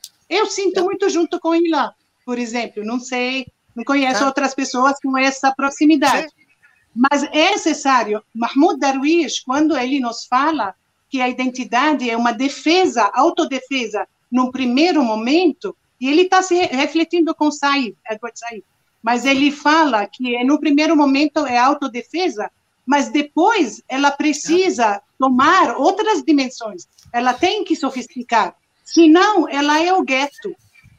Claro. Eu estou falando como Palestina, ela é o gueto e ela te esgota, e ela não pode. Então, ele nos deu esse espaço para dialogar, para estar nessa fórmula de, da construção do mundo. Então, no meu lugar aqui, com filhas que são brasileiras, palestinas também, mas que vivem essa trajetória, eu vejo assim com muito bons olhos isso que você está falando, é, Santiago, me dá muita esperança, muita expectativa e ao mesmo tempo só queria fazer um comentário porque eu amo, trabalho muito com Franz Fanon. Franz Fanon foi o martiniquês psiquiatra afrancesado até até ter o contato com a FLN, a Frente de Libertação Nacional Argelina, e aí ele mergulha e ele produz a partir disso. E ele torna-se quase o ideólogo. Né? Ele escrevia coisas para a revolução e tudo isso. Mas é muito importante fazer esse resgate. Não é para negar, claro que não. Claro, aqui tem uma riqueza. Toda vez que eu falo com meus amigos sociólogos palestinos e palestinas sobre a América Latina, eles pulam, eles querem vir para cá, porque entende-se que tem uma produção muito profícua, muito riquíssima, né? inovadora, eu diria.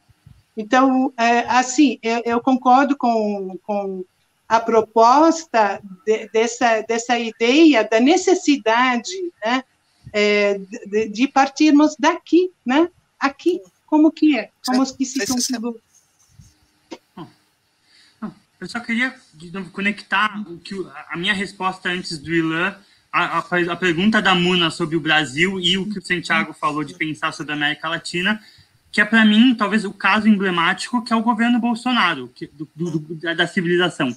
O que acontece no, no, governo Bolsonaro é que a gente tem um, um antissemitismo lá que nunca existiu numa sociedade brasileira. O Roberto Jefferson, naquele post falando que os judeus são satanistas, é, que sacrificam crianças. A gente tem a governadora do, é, do Rio Grande do, é, do sorry, Santa Catarina com a questão do pai dela nazista. E o que a gente tem é exatamente isso. Essa preocupação dos judeus serve ao governo Bolsonaro, mas rapidamente a gente vê que, que, essa preocupação, no final das contas, não passa de uma máscara, mas ela é mantida porque se passa pano para essa ideia de que o Bolsonaro é amigo dos judeus.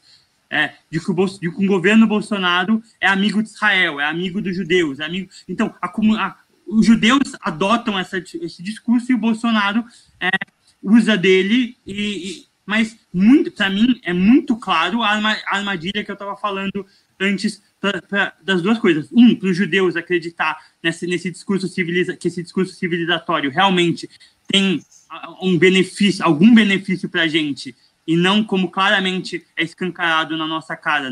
A gente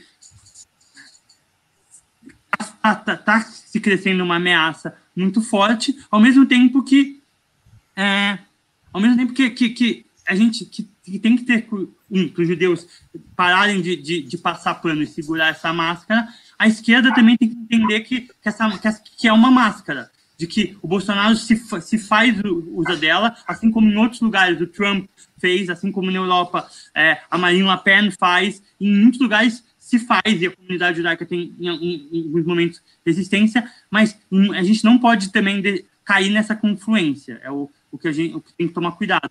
Porque justamente porque pelo que e sei lá, se eu respondo, acho que a, o Santiago, acho que a América Latina tem um, com o governo Bolsonaro, infelizmente, tem um caso emblemático de como essa, essa coisa acontece e o que respondendo o que o que a Muna falou é, é urgente, é urgente pensar justamente essa questão porque senão a gente tem esses problemas, essa, essa urgência, que, de novo, que não é uma. Acho que não é uma questão que, que é prioritária. Eu não acho que se a gente resolver a, a relação do bolsonarismo com o judaísmo, a gente resolve a questão do bolsonarismo. Longe disso, acho que o Bolsonaro é, talvez não é a menor das questões, mas é uma questão pertinente, mas que passa por aí também, que é uma questão que passa porque permeia a narrativa evangélica dele, permeia a, narrativa civilizatória dele, permeia, permeia toda, toda a aliança. A votação na ONU. Hã? Desculpa, a votação na ONU, a votação na ONU contra a ajuda Sim. médica para a Palestina, Sim. e acordo, acordo, militar e assim por diante, né? É, sim, sim. Não, extrapola as igrejas. Não, eu acho que é uma questão, de novo, é uma questão forte mas eu não acho que, de novo, eu não acho que, a gente, que eu não é muita arrogância, prepotência dizer que se a gente resolve, resolver a questão do bolsonarismo com o judaísmo, a gente resolve a questão do bolsonarismo. Mas, Longe disso, é muito mais complexo. Mas é uma questão que está aí e que, que é pertinente. Gente, muitos temas, né, que esse, esse, essa ideia do judaísmo decolonial abre, né? Assim, na verdade, é, abre a possibilidade de pensar um monte de outras coisas. E eu estou muito contente de estar é, nessa conversa com vocês. É, e, em particular, porque, como o Santiago falou há pouco, é, a mim me preocupa muito o, o, uma coisa que é, é, difícil às vezes de formular, né? ou seja, a ideia de um pensamento judaico, vamos dizer assim, pós-sionista, né? ou seja, como de alguma maneira pensar de uma maneira é, que tem alguma referência judaica é, depois do evento do sionismo, tá? porque ele é um evento que sacudiu é, o judaísmo, eu acho, desde, a, desde as suas bases, é, ou seja, tudo ficou tocado pelo judaísmo e a história, do, a história dos judeus né, é, ela é refém do que aconteceu. Poder mais ver Trotsky do mesmo jeito depois, depois do sionismo. Tem esse elemento que é um elemento de que é, o, o, presente ele tem uma força sobre o passado. Mas é, é, é falando um pouco desses meus interesses, aparece uma questão muito interessante, que é uma questão que a Muna levantou há pouco, é, citando o Darwish, que é a questão da identidade, que está sendo, que tá sendo é, discutido um pouco no chat. Eu queria aproveitar para a gente tomar essa questão do, do chat, né? É, é a Aliança Palestina-Maranhão fez vários, várias observações que vão, que vão um pouco nessa direção. É, por exemplo, uma delas que eu acho é, emblemática, eu já coloquei aqui, mas vou colocar de novo, é, é esse tipo de coisa, né? É, ou seja, é, o que mais seria se não uma religião? Isso, isso vai talvez numa direção que, que, que, por exemplo, seria indicada por uma, por uma certa leitura, talvez, do, do, do, dos livros do Shlomo Sand, né? mas acho que é apenas uma certa leitura. É, e, e, e, vai nessa direção. E aí, e, e comentários como esse, né, é, essa citação do, do Sartre, ou então, ou então esse aqui, né, é, isso invoca toda uma questão de, é, é de identidade, né, do que, que é essa identidade judia em particular, é, o que mais é, se não uma religião, é, eu, como estou como, eu como, tô como âncora, vou, vou, vou abusar dos meus poderes e falar rapidamente da minha opinião sobre isso. Né? É, é eu acho que a questão acaba sendo, é, eu acho que a Muna talvez concorde comigo, uma questão que tenha muito a ver com a inscrição no corpo. Né? É, você pode não ter mais prática religiosa nenhuma, né? mas você está, de alguma maneira, inscrito no corpo como a sua como a, como, como a sua infância inscreve você no corpo, né? É, a Muna, em particular, eu acho que né, tem, tem, uma, tem essas marcações da infância, e essas marcações, é, de alguma maneira, elas não são só de uma religião, Né? São que a religião, por exemplo, que uma coisa como ser palestino marca é, em você. Né? É, e aí você tem que fazer alguma coisa sobre isso. Né? É, digamos assim, é, para pensar Sartre contra Sartre, já que me veio a cabeça agora, é como se você tivesse que dizer alguma coisa do tipo: é preciso que eu faça alguma coisa com o que fizeram de mim. Mas eu queria também ouvir é, é, vocês três sobre isso, porque é um assunto que está é, tá presente no chat e, de alguma maneira, teve presente nas nossas discussões até aqui.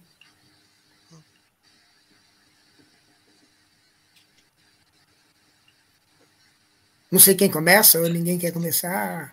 A minha função de começar, âncora. Eu... Vai, Santiago. Não, não, please, please, eh, por favor, começa, começa, começa e continua, Shop.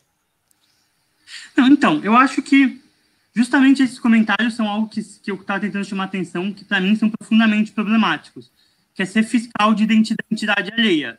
Alguém me vir, vir, me dizer que eu não sou judeu, um absurdo. Eu, eu, eu acho que seria inconcebível alguém falar para uma pessoa que está falando aqui que essa pessoa não é feminista por, por, por, por ser mulher, ou chamar um negro de, de, de não negro, ou chamar um, um muçulmano de não é, muçulmano. Eu acho que é justamente essa questão, quando eu falei da facilidade, da intolerância com que, se, com que a questão judaica é tratada, é justamente isso, é profundamente problemático aquele comentário, é, na minha opinião.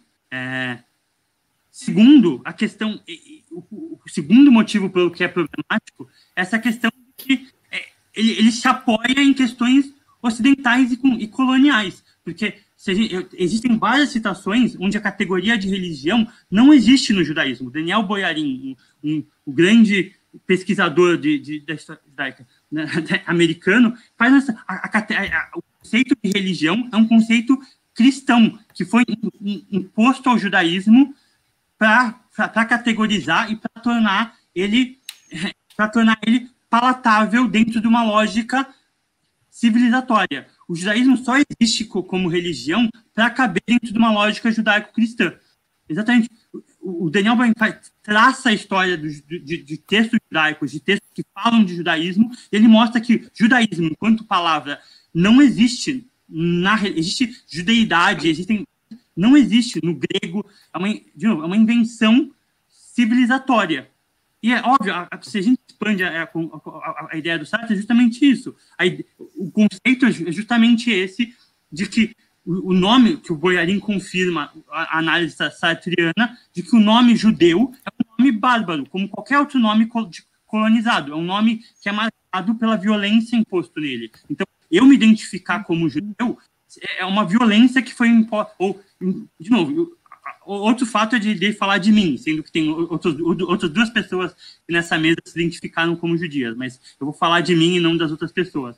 Ele se, usar dessa categoria para fiscalizar minha identidade é mais uma vez novo, o, que eu, o que eu avisei como perigo, usar de discursos coloniais para fiscalizar a identidade dos outros e dado que talvez existe alguma, algum problema, a gente usa isso. O nome judeu é um nome bárbaro como qualquer outro.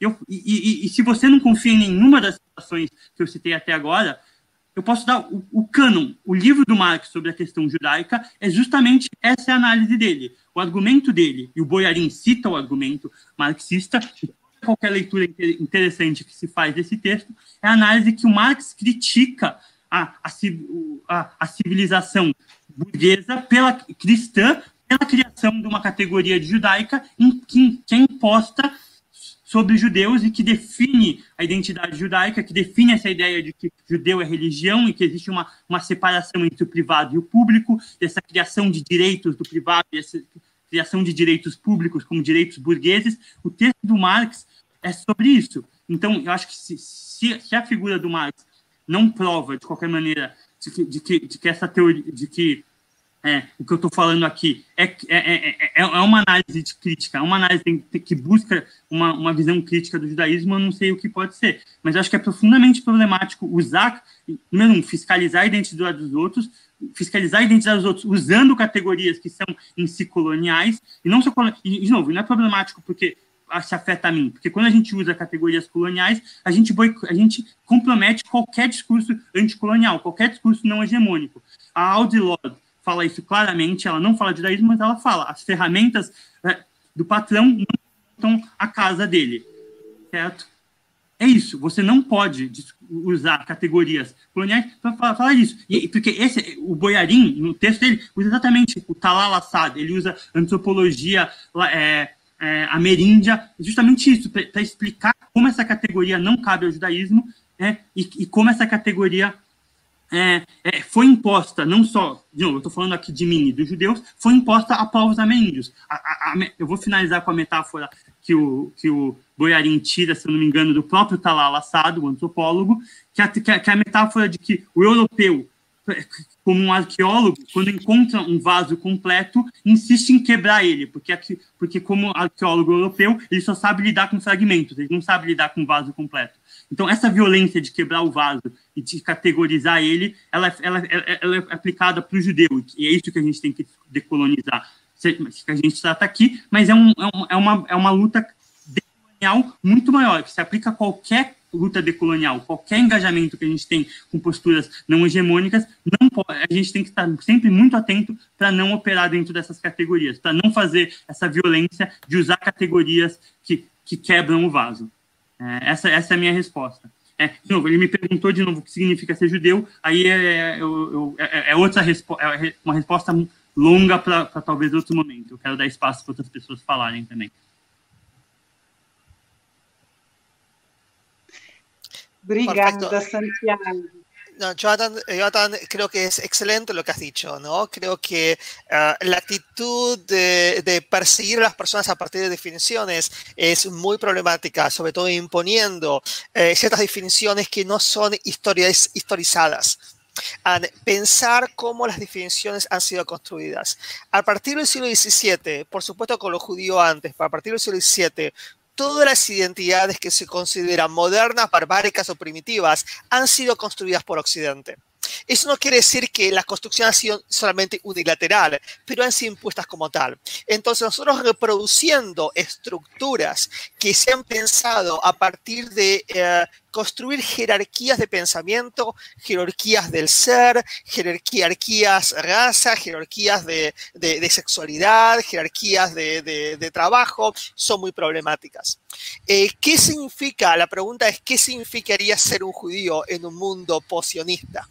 Eh, la, cuestión es que la, la definición de la judeidad es algo que siempre estuvo, en primer lugar, siempre fue diversa, y siempre estuvo en desarrollo, siempre estuvo en cambio. Entonces, como decía bien Adorno y Horkheimer, pensar, eh, construir eh, el futuro con los elementos que tenemos hoy en día solamente va a traer los problemáticos elementos de hoy en el mañana. Entonces, yo no quiero crear imágenes de una utopía que, eh, que simplemente va a ser derrotada por nombrarla. Entonces, yo, yo lo que quiero es Em, eh, como decían, eh, martillar el sistema, de tal manera que algo más pueda llegar a surgir. Y cuando uno martilla el sistema, también martilla la definición del judío que fue secuestrado por el pensamiento hegemónico del cual Jonathan hablaba antes tenemos que pensar que siempre hubo pensamientos judíos diversos y debe seguir existiendo. Y entidades judías siempre seguirán siendo diversas. En el momento en el cual un judaísmo decolonial comienza a ser hegemónico, soy el primero que, como Marx dijo mismo, cuando Marx le esquiva a Bernstein y dice, viendo lo que pasaba en la Segunda Internacional, decía, Marx decía, eh, si algo es claro que no soy marxista. ¿Ok? Marx mismo decía esto. Entonces, en el momento en el cual algo comienza a ser hegemónico, uno tiene que empezar a hacer interrogantes. Hoy en día, el judaísmo que equipara el sionismo con el judaísmo es hegemónico.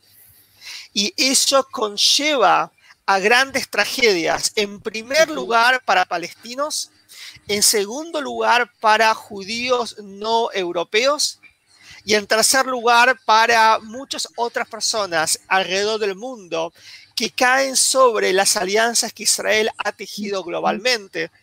Y pienso, por ejemplo, en la injerencia de Israel en las dictaduras latinoamericanas. Entonces, ¿Qué significaría un judío posicionista? Bueno, hay muchas alternativas ahí y espero que siga habiendo muchas más. Lo que yo siempre digo es que um, eh, literalmente ejecutar, significa ejecutar, disparar disparar a alguien, crear un blanco de alguien, porque no se ajusta a una definición que ha sido construida históricamente por motivos políticos, significa negar a esa persona la identidad. Y si estamos en un momento en el cual, después de mucho tiempo, en muchos lugares, la gente está reconociendo la identidad palestina, después de haber sido rechazada y negada por tanto tiempo, no comencemos a negar identidades judías, porque no se ajustan a lo que pensamos lo judío es. Las identidades deben ser respetadas porque surgen del pueblo mismo resistiendo. Entonces no comencemos a negar identidades, yo diría, porque porque cuando tenemos una definición única, esa ha sido construida históricamente por motivos políticos. Entonces, interroguemos cuáles son los motivos políticos en lugar de reproducirlos. Y ahí terminó.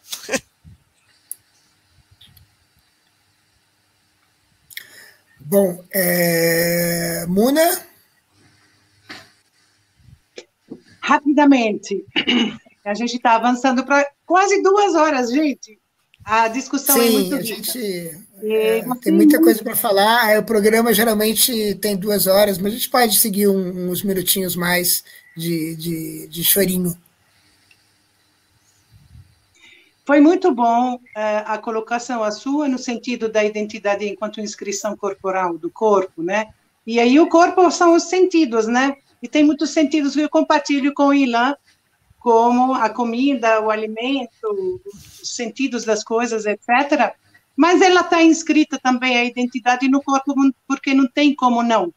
Então, eu passei a guerra de 67, é, na palma, no meu corpo, permanece. É, pai morto, irmão morto, outro morto, é, bebê, e outros. E como parte dessa desse coletivo da história palestina, que é pouco falada, muito pouco falada. Muitas vezes as pessoas falaram para mim: por que, que você não escreve sobre sua infância? Parece a história da Anne Frank. Eu não gosto necessariamente de fazer as analogias, mas que houve sofrimento, que esse sofrimento continua assim. De modo que eu estou com o Ilan nessa ideia de a gente fazer essa interlocução através da escrita, eu não me encontro na escrita porque eu tenho uma barreira literalmente física, porque eu me vejo nas 67 crianças cuja imagem pela primeira vez aparece no New York Times. E a gente precisa parar e pensar, o porquê que isso acontece? Por que, que o não civilizado, o preto, o negro, que é o árabe, de repente está na imagem lá? e na Haaretz depois, e depois no, na Folha de São Paulo, me parece mais abreviada. Então, assim, essa inscrição no corpo, ela, ela é perpétua. Então, ela é acordada e revivida a cada momento. Isso para enfatizar que a identidade permanece para nós. Permanece muito fortemente como autodefesa, porque ela é negada. Edward Said, ele sustentou durante anos anos ataques dizendo que ele não era palestino, por professores de grande projeção judeus dos Estados Unidos. Como que a gente interpreta isso? Quem é o hegemônico? O que está acontecendo por lá? Não é para criar polos, mas para realmente colocar as questões à nossa frente. Eu tive a grande felicidade de estudar com um professor chamado Theodor Chanin, não sei se ouviram falar dele, de University of Manchester, israelense, é, depois foi para a Universidade de Manchester e ele enfatizava, ele dizia assim, de esquerda e tudo, e ele dizia que da importância do nacionalismo ser ressaltado e enfatizado quando você está numa situação como é o caso da Palestina. E o, o Mahmoud Darwish, em contrapartida, dizia Eu sonho de não me preocupar com minha identidade.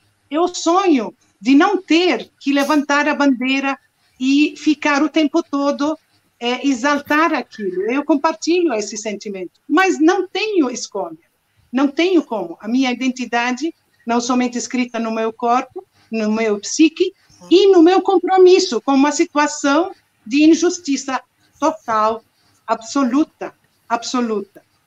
Então, não sei se vocês ouviram agora é, a troca de é, vacina. Israel está negociando para passar uma vacina quase vencendo, quase vencendo, para a população palestina, quase vencendo, para obter uma nova lote a partir do Pfizer. Então, aos, aos olhos crus, a gente vê diariamente esse é, é, descaso, esse total desrespeito da humanidade, de qualquer referência, e a identidade ela não tem como não estar não somente presente, dominante. Ela é primordial e ela está nas fases, nas etapas é, que é, foram descritas como autodefesa, e não tem como não estar é, nesse espaço, nesse contexto. Eu gosto muito de um antropólogo judeu é, iraquiano chamado Sami Zubaida. Não sei, ouviram falar dele? Sou eu que eu conheço esse povo. Sami Zubaida trabalhou no Berkeley College e ele escreveu, junto com outros autores, um livro maravilhoso chamado A Taste of Time, no qual ele compara as a vida e as receitas das comunidades judias árabes com as comunidades judias europeias, cuja receitas e comida e alimento era pobrérrimo na avaliação dele, enquanto que no mundo árabe na troca e na, na, na forma como viviam. É, ele falava, eu, eu via ele em Londres, falava só em árabe, cozinhava, era uma pessoa, assim, muito é, expansiva. Mas essa identidade judia, ela também, para mim, é, é, o Yaakov, o Yaakov de Nova York, que está em Sheikh Jarrah. Vocês devem ter visto o Yaakov facilmente, com sem, sem escrúpulos, dizendo que vai continuar, e ele vivia na casa durante 10 anos. Então, essa ideia, essa identidade, então, esse, essa figura da identidade judia, ela tem Sami Zubaida, mas ela tem Yaakov. Ela é elástica, ela é líquida. Por onde que eu pego ela? Por onde eu, como palestina, pego ela? Né? Ela não é uma coisa. Não é uma coisa para mim falei da minha identidade e da identidade do outro em relação a mim, porque é, são inseparáveis, não tem como. É, eu acho que desse tom é, é, e, tendo e tendo esse essa posição do Darwish em, mente, acho que a gente pode encerrar, porque a identidade talvez seja como, como a Muna disse, né, uma defesa, mas é, ela se solta, né? É, ou seja, ela é quebrada pela justamente pelo outro, né? Eu acho que ela é quebrada justamente porque ela ela é refém da possibilidade de que eu me substitua pelo outro. Bom, é, enfim, é, deixamos é, Muna, deixamos os nossos convidados uma rápida roda de de despedidas e tal. Eu queria agradecer muito a, a, a vocês todos por terem participado aqui, também em nome do, do canal Transe. É, acho que uma discussão muito interessante. É, e, enfim, é, como Moisés, que é a pessoa que é, criou o canal, é, sempre diz, é, o transe é muitas vezes um caminho de retorno, né? A Muna vai estar como âncora no, no, no programa da semana que vem também. É, e eu já, eu já aproveito para anunciar que nas, na semana que vem, é, no Cosmopolíticas, vamos ter o programa Cosmopolíticas Islâmicas. É, e, enfim, a Muna vai retornar várias vezes, espero que vocês retornem também. Né? É, o Moisés diz que uma vez no transe, várias vezes no transe. É, e pronto, né? É, deixo a vocês a, as suas palavras de despedida rapidamente, porque a gente já está com o tempo estourado. É, Muna, talvez primeiro, e a gente depois termina com os nossos convidados. Só agradecer essa oportunidade de abrirmos. Eu penso que abrimos. Eu vim aqui para justamente com muita expectativa, muito entusiasmo para para compreender o processo desde a América Latina. Tem muito chão pela frente em Santiago. Yo iba, iba a decir lo mismo y realmente eh, gracias Ilan por esta iniciativa, Jonathan por invitarme, Muna, ha sido increíble realmente estar en conversación contigo y con, y con todos los demás. También estaba pensando lo mismo, eh, por ahí esto puede ser uno de los inicios que hay muchos en muchos lugares para pensar en diálogo, una visión judío-palestina desde América Latina.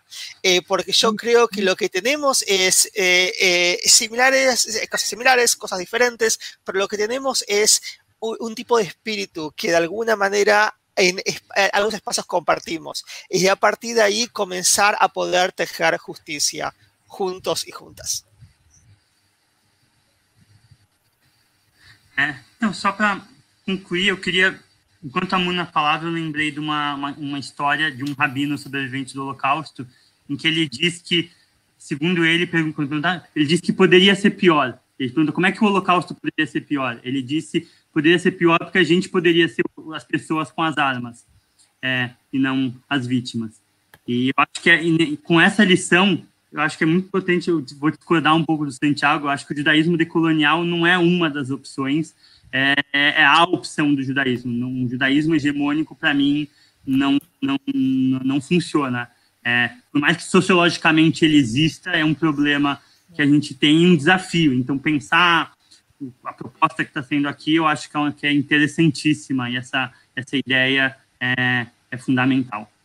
E eu agradecer, obviamente, pelo convite e pela oportunidade de, de falar sobre isso.